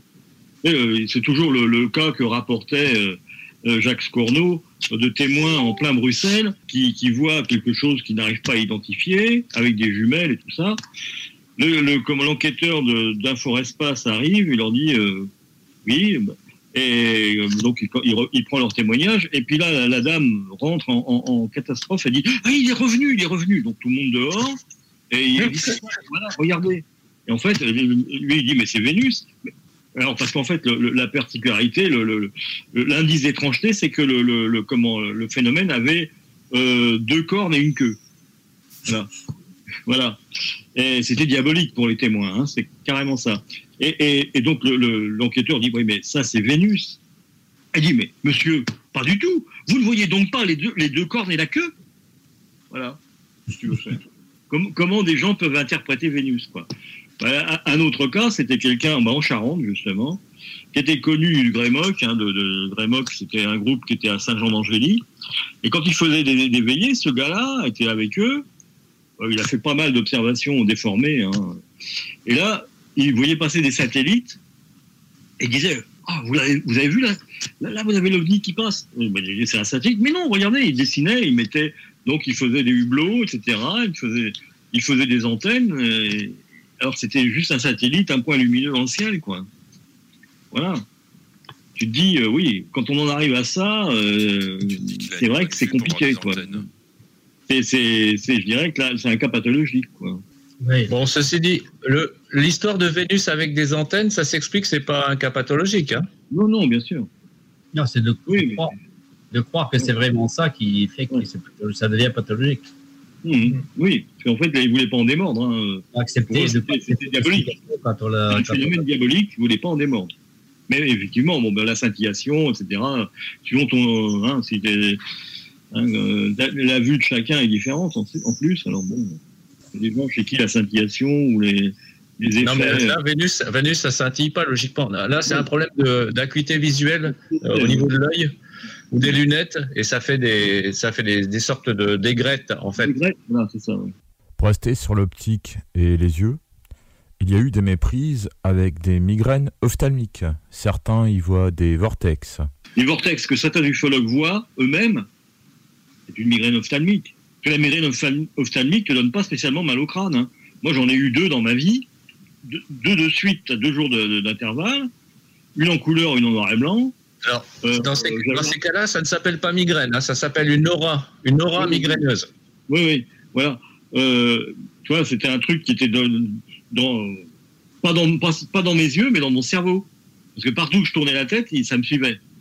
Et, mais j'ai vu des gens qui, qui, qui avaient des, des, des systèmes euh, qui, qui, qui, qui apparaissaient dans, le- dans- dans- devant leurs yeux, à part pour eux. Et ça commençait par un petit point lumineux et ça se terminait par un truc qui emplissait complètement leur champ visuel. C'est ce que j'ai eu, ça. Euh, voilà, donc il y a l'histoire que euh, je sais plus comment il s'appelle ce, youtubeur là. Euh, il a fait une émission là-dessus où, les, les phénomènes, qui, enfin les, êtres qu'il voit ou les phénomènes qu'il voit ressemblent en fait au personnage du film Predator. Donc en fait c'est apparemment effectivement des auras ophtalmiques, enfin migraineuses. Alors ça s'appelle, logiquement, ça s'appelle les scotomes scintillants. Et il y en a un qui est très particulier, ça m'est arrivé une fois. Il ressemble à une sorte de- d'escalier en spirale. C'est très très bizarre. J'ai rien compris quand ça m'est arrivé. Heureusement que ça m'est arrivé euh, dans une pièce euh, restreinte. Ça, en, en plein, en plein air dans un paysage, ça peut, tu peux te poser des questions. Oui. Ben, moi, moi, moi, ça, moi, le mien, euh, les deux fois d'ailleurs, hein, de suite. Hein. La première fois, c'était euh, en plein après-midi euh, dans, dans un appartement. Je ne sais pas si vous voyez donc les, les guirlandes de, de petits drapeaux triangulaires qu'on a dans les fêtes foraines des fois. Ben, c'était exactement ça, de toutes les couleurs, mais sauf qu'il y avait un triangle la pointe en bas, un triangle la pointe en haute, et ainsi un, un- donc intercalé. Il y en avait une douzaine, on aurait dit une guirlande, effectivement. C'était complètement irisé. Il y avait toutes les couleurs de l'arc-en-ciel qui se mélangeaient en permanence dedans. C'était incroyable. Et le lendemain, j'étais dans le RER. Et là, c'était en noir et blanc, mais c'était le même principe. hein. Il y en avait un peu moins, il y en avait peut-être six ou sept. Et, et- et c'était des, des tons de gris qui se mélangeaient dans chaque triangle. Quoi. Et voilà, donc c'est. Mais il y en a, il y a plein, il y a plein de sortes, il y en a plein de sortes différentes, tu vois. Ce- la plupart du temps, c'est quand même des, des formes, des formes en feston, euh, comme tu viens de dire, en, en triangle de fête là, ou alors en marche d'escalier. Donc c'est Oui, toujours des angles. Il y a toujours des angles. euh, oui, aigus. Ouais, aigus ou euh, Euh, minimum ça 90. comment, euh, non, Ça m'intéresse, comment t'appelles ça, quoi Pardon? T'appelles ça comment? Tu Ce sont des scotums scintillants. Et sinon, euh, si tu n'as pas de douleur, ce n'est pas une migraine, c'est l'aura migraineuse. Et ça Mmh, peut même donner euh, ce qu'on appelle. Enfin, il y a plusieurs formes. Ça, c'est l'aura ophtalmique, euh, donc au niveau de l'œil. Mais tu, as, tu peux avoir des illusions olfactives. Mmh. euh, tu peux avoir des illusions euh, gustatives, ce qu'on appelle aussi des paresthésies, des sensations sur le corps, euh, des picotements, des sensations de frôlement. Par exemple, l'histoire de fantômes, ça peut être aussi des paresthésies de ce style-là. Euh, il- Enfin, il y a plusieurs phénomènes et quand c'est euh, très marqué chez certaines personnes, comment il s'appelle l'auteur de Alice au pays des merveilles je... Lewis Carroll. Lewis Oui, Carroll. Carroll. Lewis Carroll, c'était un grand migraineux et qui lui avait donc, euh, il avait la totale. Euh, Ça lui donnait quasiment des hallucina- hallucinations visuelles qu'on appelle la micropsie et macropsie. Les objets, les objets euh, grossissent ou rapetissent. Donc, dans, le- dans le champ visuel, tu as des objets qui, qui rapetissent ou qui grossissent. Et, qui- et tous, tous, pas, pas tous à la fois. Il y en a un seul qui va grossir au milieu de tous les autres. J'ai constaté que lorsqu'on parle de méprise en ufologie, il y a des gens qui viennent nous voir en disant Mais tu n'y crois plus Alors pourquoi tu continues à faire de l'ufologie? Ah non, vas-y, t'intéresses aux méprises, tu sais, c'est. Mais tu sais, euh, comme, comme je vous dis, euh, et Thierry est plus là, c'est dommage. Mais dans les années 80, on est tombé sur euh, euh, sur quelqu'un, un ufologue de renom à l'époque, qui nous a montré tous ces dossiers au cours d'une euh, d'une manifestation publique. On, s'est penché un peu dessus très très vite. On s'est dit mais là là ça c'est expliqué ça c'est explicable c'est astronomique. C'est un hélico c'est ceci c'est cela. Et puis euh, naïvement on a été voir la personne on lui a dit mais euh, dans le cadre de tes enquêtes là il y en a des dizaines sur plusieurs dans plusieurs classeurs. Est-ce que tu as rencontré euh, est-ce que tu as, eu des méprises que tu as expliqué la réponse a été incroyable.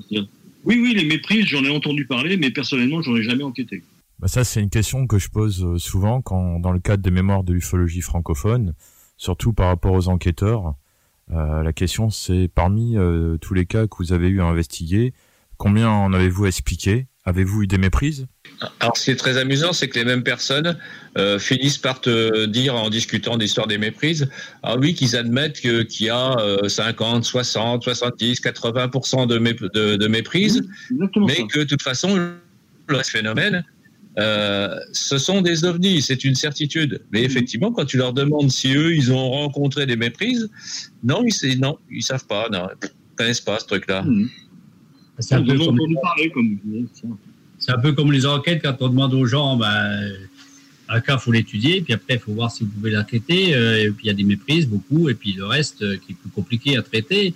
Euh, ils disent la même chose. Ah oui, les méprises, pas de problème. Tu leur dis, bon ben voilà, vous en avez rencontré, vous, avez, des enquêtes, vous avez des dossiers, vous avez des démonstrations de tel ou tel cas qui, comme quoi il expliquait. Parce qu'a priori, ils savent bien, ils savent aussi bien que, nous euh, résoudre les cas et trouver les méprises. Alors, donne des, exemples, euh, donne-moi des dossiers dans lesquels, parce que des, dans les méprises évidentes, euh, il y a eu un, ballon une montgolfière qui est passée, tout le monde l'a vu, bon, c'est facile à trouver. Bon, mais il y a des, méprises- beaucoup plus subtiles, beaucoup plus compliquées. Donc, c'est là comment ils font pour les trouver. Il faut, vraiment faire une investigation, une enquête, une recherche, et puis on aboutit, au bout d'un certain travail assez conséquent, on aboutit à la, méprise. Donc ça, généralement, ça laisse des traces, un travail comme ça. Tu le rédiges, tu le- tu l'expliques, tu le mets, au moins minimum, tu as des pièces à conviction pour pouvoir montrer ton travail. Et tu dis aux gens, ben, montrez-moi les, cas que vous avez expliqués, donnez-moi un ou deux exemples. Il n'y a jamais rien. Moi, j'ai jamais reçu euh, un dossier envoyé par euh, quelqu'un qui contestait euh, une autre position et qui était capable d'envoyer un dossier avec une démonstration que je puisse éventuellement euh, critiquer ou applaudir sa, sa, sa démonstration. Conteste nos propres rapports d'enquête et puis derrière, mais qu'est-ce viens voir un- un- tes rapports d'enquête à toi pour voir que ah ben j'en ai pas. Ah ben oui, donc comment tu fais toi, pour, différencier une méprise d'un cas inexpliqué? Mais le, le- le problème, par exemple, de, de, de LDLN, c'était que les, les, comment, les responsables de LDLN refusaient, refusaient, ont longtemps refusé de publier des cas expliqués. Ah, mais Ah c'est ben, certain. Ça, c'est on, a eu l'exemple- on a eu un exemple précis avec LDLN, c'est avec, avec Eric. On avait proposé à la direction de LDLN de l'époque de faire une rubrique dans LDLN pour ne revenir. On ne demandait pas la, moitié de, deux, trois pages, un article à chaque fois. Dans chaque numéro, si on en avait disponible, on en aurait eu largement de quoi faire plusieurs. Le, le, le, deal, c'était de mettre dans chaque, dans chaque publication revenir sur un cas qui avait été entièrement publié dans Lumière de la nuit. C'était pas les, les à nous, hein. c'est de reprendre les cas anciens de Lumière de la nuit, ceux qu'on pouvait expliquer, et refaire un petit article pour de, quelques pages pour pouvoir expliquer en quoi le cas-là n'était plus, euh, n'était plus euh, extraordinaire, mais était tout à fait expliqué de telle ou telle manière en mettant tous les éléments. Ça a été refusé. Moi, j'ai tous les courriers qui le prouvent, hein, parce que tout ça, ça s'est fait. C'était une époque où il n'y avait pas par mail, donc ça se faisait par courrier. J'ai tous les courriers euh, c'était euh, un crime de lèse-majesté. Ça les intéressait pas. Nous, ce qui nous intéresse, c'est les cas inexpliqués. Donc, si là-dedans, il y a des, dans ce qu'on a publié, il y a des cas expliqués, c'est pas grave, tant pis. Il n'y a pas de nécessité de le dire. Moi, j'appelle ça de, l'escroquerie. Ce que je racontais à, Gilles Thomas euh, il y a quelque temps, je crois, au téléphone, je disais, moi, j'ai compris ce que c'était en fait que le milieu ufologique quand euh, naïvement je me suis mis à écrire un courrier à, euh, c'était euh, à Ménard, qui était directeur de la revue Lumière dans la nuit, pour lui poser une simple question. je crois qu'il y avait deux questions dans le courrier sur un cas qui était publié en lui disant voilà, il manque cette information-là, est-ce que je pourrais avoir ça? Et puis ça, j'aimerais bien comprendre quel est le détail exactement à quoi ça correspond. J'ai reçu une lettre de deux pages et dedans, il y avait ce, ce propos J'aimerais savoir dans quel camp vous êtes. Tout ça parce que j'avais posé deux questions pour comprendre, alors qu'à l'époque j'étais vraiment bien un bon tenant, hein, bien gentil. J'avais posé deux questions pour comprendre un cas. Il y, a, un autre exemple, avec notamment encore une fois avec Lumière dans la nuit, mais on pourra trouver avec d'autres euh, structures. Euh, c'est quand on a fait le, travail du VK, quand on a fait les expéditions VK sur les crop circles. On est parti tout à fait neutre sur les crop circles avec une majorité de gens qui étaient plutôt favorables à l'idée que c'était quelque chose d'exotique. Ah, c'était quand même, on avait personne n'avait d'explication a priori quand on est parti. On avait des idées, mais sans plus quoi. On est revenu, ça a duré 3-4 ans, etc. Quand j'ai fait le rapport, euh, j'ai rédigé le rapport VK qui était la synthèse de, tout ce travail collectif. Je l'ai proposé à Lumière dans la nuit, un remerciement parce que le VK était venu à cause de, ben, à cause ou grâce aux articles de Jean Sider qui avait pendant tout un temps euh, publié beaucoup de choses très intéressantes sur les crop circles. C'est ce qui nous a motivés à y, à Exactement. la nuit, quelque part, est à l'origine de VK. Quand on a proposé... Et je dirais même qu'à l'époque, il, était, il, était, euh, il était ouvert là-dessus, tu vois. Il n'avait pas d'a priori. Il, était, plutôt en recherche de, de réponses. Et quand on a proposé le, rapport VK gracieusement que je, je l'ai à l'époque c'était publié euh, papier, c'était même pas papier plus frais port, donc euh, a remis le rapport VK gracieusement en disant bah, en remerciement de, des articles de Jean Sider et de machin, voilà notre, point de vue sur le, notre travail sur, le, sur, euh, sur les crop circles. Ça n'a même pas été cité une seule fois. Et, qui a été mis sous le boisseau, c'était, c'était euh, un document interdit, entre guillemets. Et, ça n'a pas changé. Donc, euh, c'est des exemples qui montrent qu'à partir de là, il y a un parti pris. Euh, voilà. On n'est pas dans le travail collaboratif et neutre et objectif qui cherche à comprendre, mais quelque chose qui cherche à défendre une, idéologie. Bonne ou mauvaise. Hein. Je ne porte pas de jugement. Moi, je n'ai pas de jugement sur le fait que l'hypothèse extraterrestre soit bonne, pas bonne, euh, etc. Je ne pose pas de questions à ce terme. Moi, je cherche à comprendre les éléments qui se passent, point très au cas par cas. Et, et quand je peux prendre du recul, j'essaie de voir si globalement ça évolue. Mais je prends les choses. Mais, mais on voit des choses. Alors bon, pour l'instant, il n'y a, a aucune, aucun résultat à ce niveau-là. Mais on a euh, à plusieurs reprises discuté avec des personnes qui disent de toute façon, les cas expliqués, hein, ça a été expliqué par des gens qui n'y croient pas, donc il faut refaire l'enquête pour prouver que c'est bien un ovni dans le, dans le libellé, euh, c'est déjà biaisé dans le libellé, quoi. Ah bah, de toute façon, c'est sûr. C'est clair. Donc, entre autres, le cas de Thésée, quoi. Les gens qui sont incapables d'admettre que c'est une méprise. Parce que eux, ils prennent au pied de la lettre le fait que quand euh, euh, l'enquête, enfin, les témoins ont, placé le phénomène, ils l'ont placé légèrement à droite de, la colline quand ils étaient en face, et du coup, ça se retrouve en plein ciel alors qu'en fait, c'était quelques degrés à gauche et que c'était euh, donc sur la colline. Mais c'est juste sur ce, comment, ce point précis, les gens disent, vous voyez bien que c'est pas possible que ce soit euh, une méprise avec une maison, enfin voilà. Donc ils sont prêts à repartir en enquête euh, pour prouver que c'est bien un ovni qui a été observé à ce moment-là. Oui. Ils ne trouveront plus les témoins de toute façon, parce que tantôt est décédé. Eh bien, je vous remercie tous d'avoir répondu à toutes nos questions. De rien. Merci bien. Je pense qu'on peut se donner rendez-vous pour la saison 3 d'Enquête de terrain, car il y a encore beaucoup de choses à aborder et j'ai bien apprécié cette émission. Je vous donne donc rendez-vous à la rentrée et puis au revoir. Et Bonne soirée à tout le monde et à très bientôt. Bien, ben au revoir. Salut. Au revoir. Au revoir à tous. Merci à tous nos invités qui ont apporté plusieurs points intéressants durant nos deux heures. Ça a fait changement, n'est-ce pas Jenny? Oui, mhm, ça a permis entre autres d'enterrer les légendes au sujet du GEPAN. Oui, même si on sait que d'ici quelque temps, celles et ceux qui critiquent n'écouteront que leurs avis ou leurs pseudo-vérités intérieures et oublieront hélas ce que nos invités ont dit ce soir. C'est à peu près la même chose que pour les méprises et les crop circles. Ben en fait, ça fait un peu partie du problème. Les gens ont depuis longtemps oublié que la vérité n'est que subjective. Puis selon moi, c'est un concept surfait. Alors que dans ce domaine, il faut être objectif. Comme dans plusieurs autres domaines d'ailleurs. L'ufologie est une passion. Rappelle-moi, Jenny, ce qu'est une passion? Ben j'en suis venu à la conclusion il y a quelque temps que passion égale émotion, qu'émotion égale subjectif, et que subjectif égale interprétation. Ça laisse pas grand place pour les faits. Et les influences aussi. Exactement, parce que quand on est convaincu de notre vérité, c'est clair qu'on veut la partager au plus grand nombre de gens possible. L'humain n'a fait que ça depuis le début de l'humanité. Seulement tout le monde peut se tromper, et il ne faut pas en avoir honte. Pour les infos, je le répéterai maintes et maintes fois, il faut vérifier les sources.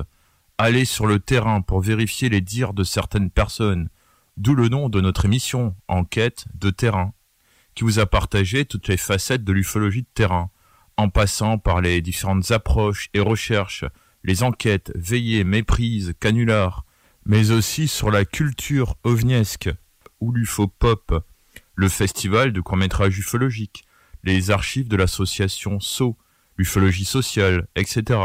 Ça me fait penser, Jenny, qu'est-ce que t'as apporté la deuxième saison? Que l'étendue des croyances et des théories en ufologie surpasse tout, mais que l'humain a aussi ses limites. Puis évidemment, ça me fait penser à toi. Oui, c'est l'une des choses que je retiens de cette deuxième saison. Les montages audio et la fatigue, entre la sclérose en plaques et le Covid, ce fut ardu. Concernant les théories, comme dirait l'illustre ufologue ou ufophile Rémi Fauchereau, il y a autant de théories et d'hypothèses que d'ufologues. Tu parlais tout à l'heure des crop circles. Il y en a eu un nouveau récemment en France, hein? Oui, effectivement, dans le département de l'Ain. Et c'est la saison qui commence des crop circles. Ce dernier a été fait dans un champ d'orge. Je n'en dis pas plus, mais par contre, j'invite les auditrices et auditeurs à taper sur YouTube tuto comment faire un crop circle. La vidéo a été réalisée il y a quelques années en arrière par la chaîne YouTube Astronogeek. Et de consulter également le rapport VK du CNEGU, car dans ce domaine, il faut garder l'esprit critique. Mhm. Merci Gilles, c'est vrai. Euh, ah, puis ce que je retiens aussi de cette nouvelle saison, mais la deuxième saison, c'est qu'on a fait notre part pour dénoncer les diverses discriminations dans la communauté ufologique. Puis, euh, à ce que j'ai entendu, ça en a surpris plus d'un qui euh, ignorait l'étendue. Oui, c'était très important de faire cela, parce que c'est encore très présent, hélas. Oui, on l'a tous vécu, chacun à notre façon, et c'est décevant. Alors, ben, je suis fier d'avoir apporté ma pierre à l'édifice. Et là-dessus, on pourrait parler de la saison à venir? Oui, bien sûr, vous allez nous retrouver à la rentrée, mais tous les deux mois. Il y a de nombreux sujets à vous partager autour des méprises, enquêtes, veillées, systèmes de caméras de surveillance du ciel, etc. Mais je n'en dis pas plus. Je vous remercie de nous avoir suivis et je vous souhaite un bon été. Oui, ben c'est déjà le temps de se laisser. En effet, je vous souhaite aussi un bel été et on se revoit en automne. Mais en attendant, c'est Muffon qui va animer la zone insolite la semaine prochaine. Donc prenez bien soin de vous et au revoir. Au revoir. CJMD 96.9 Lévis.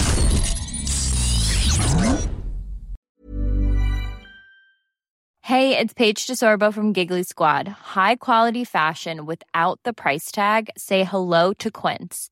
I'm snagging high-end essentials like cozy cashmere sweaters, sleek leather jackets, fine jewelry, and so much more. With Quince being 50 to 80% less than similar brands.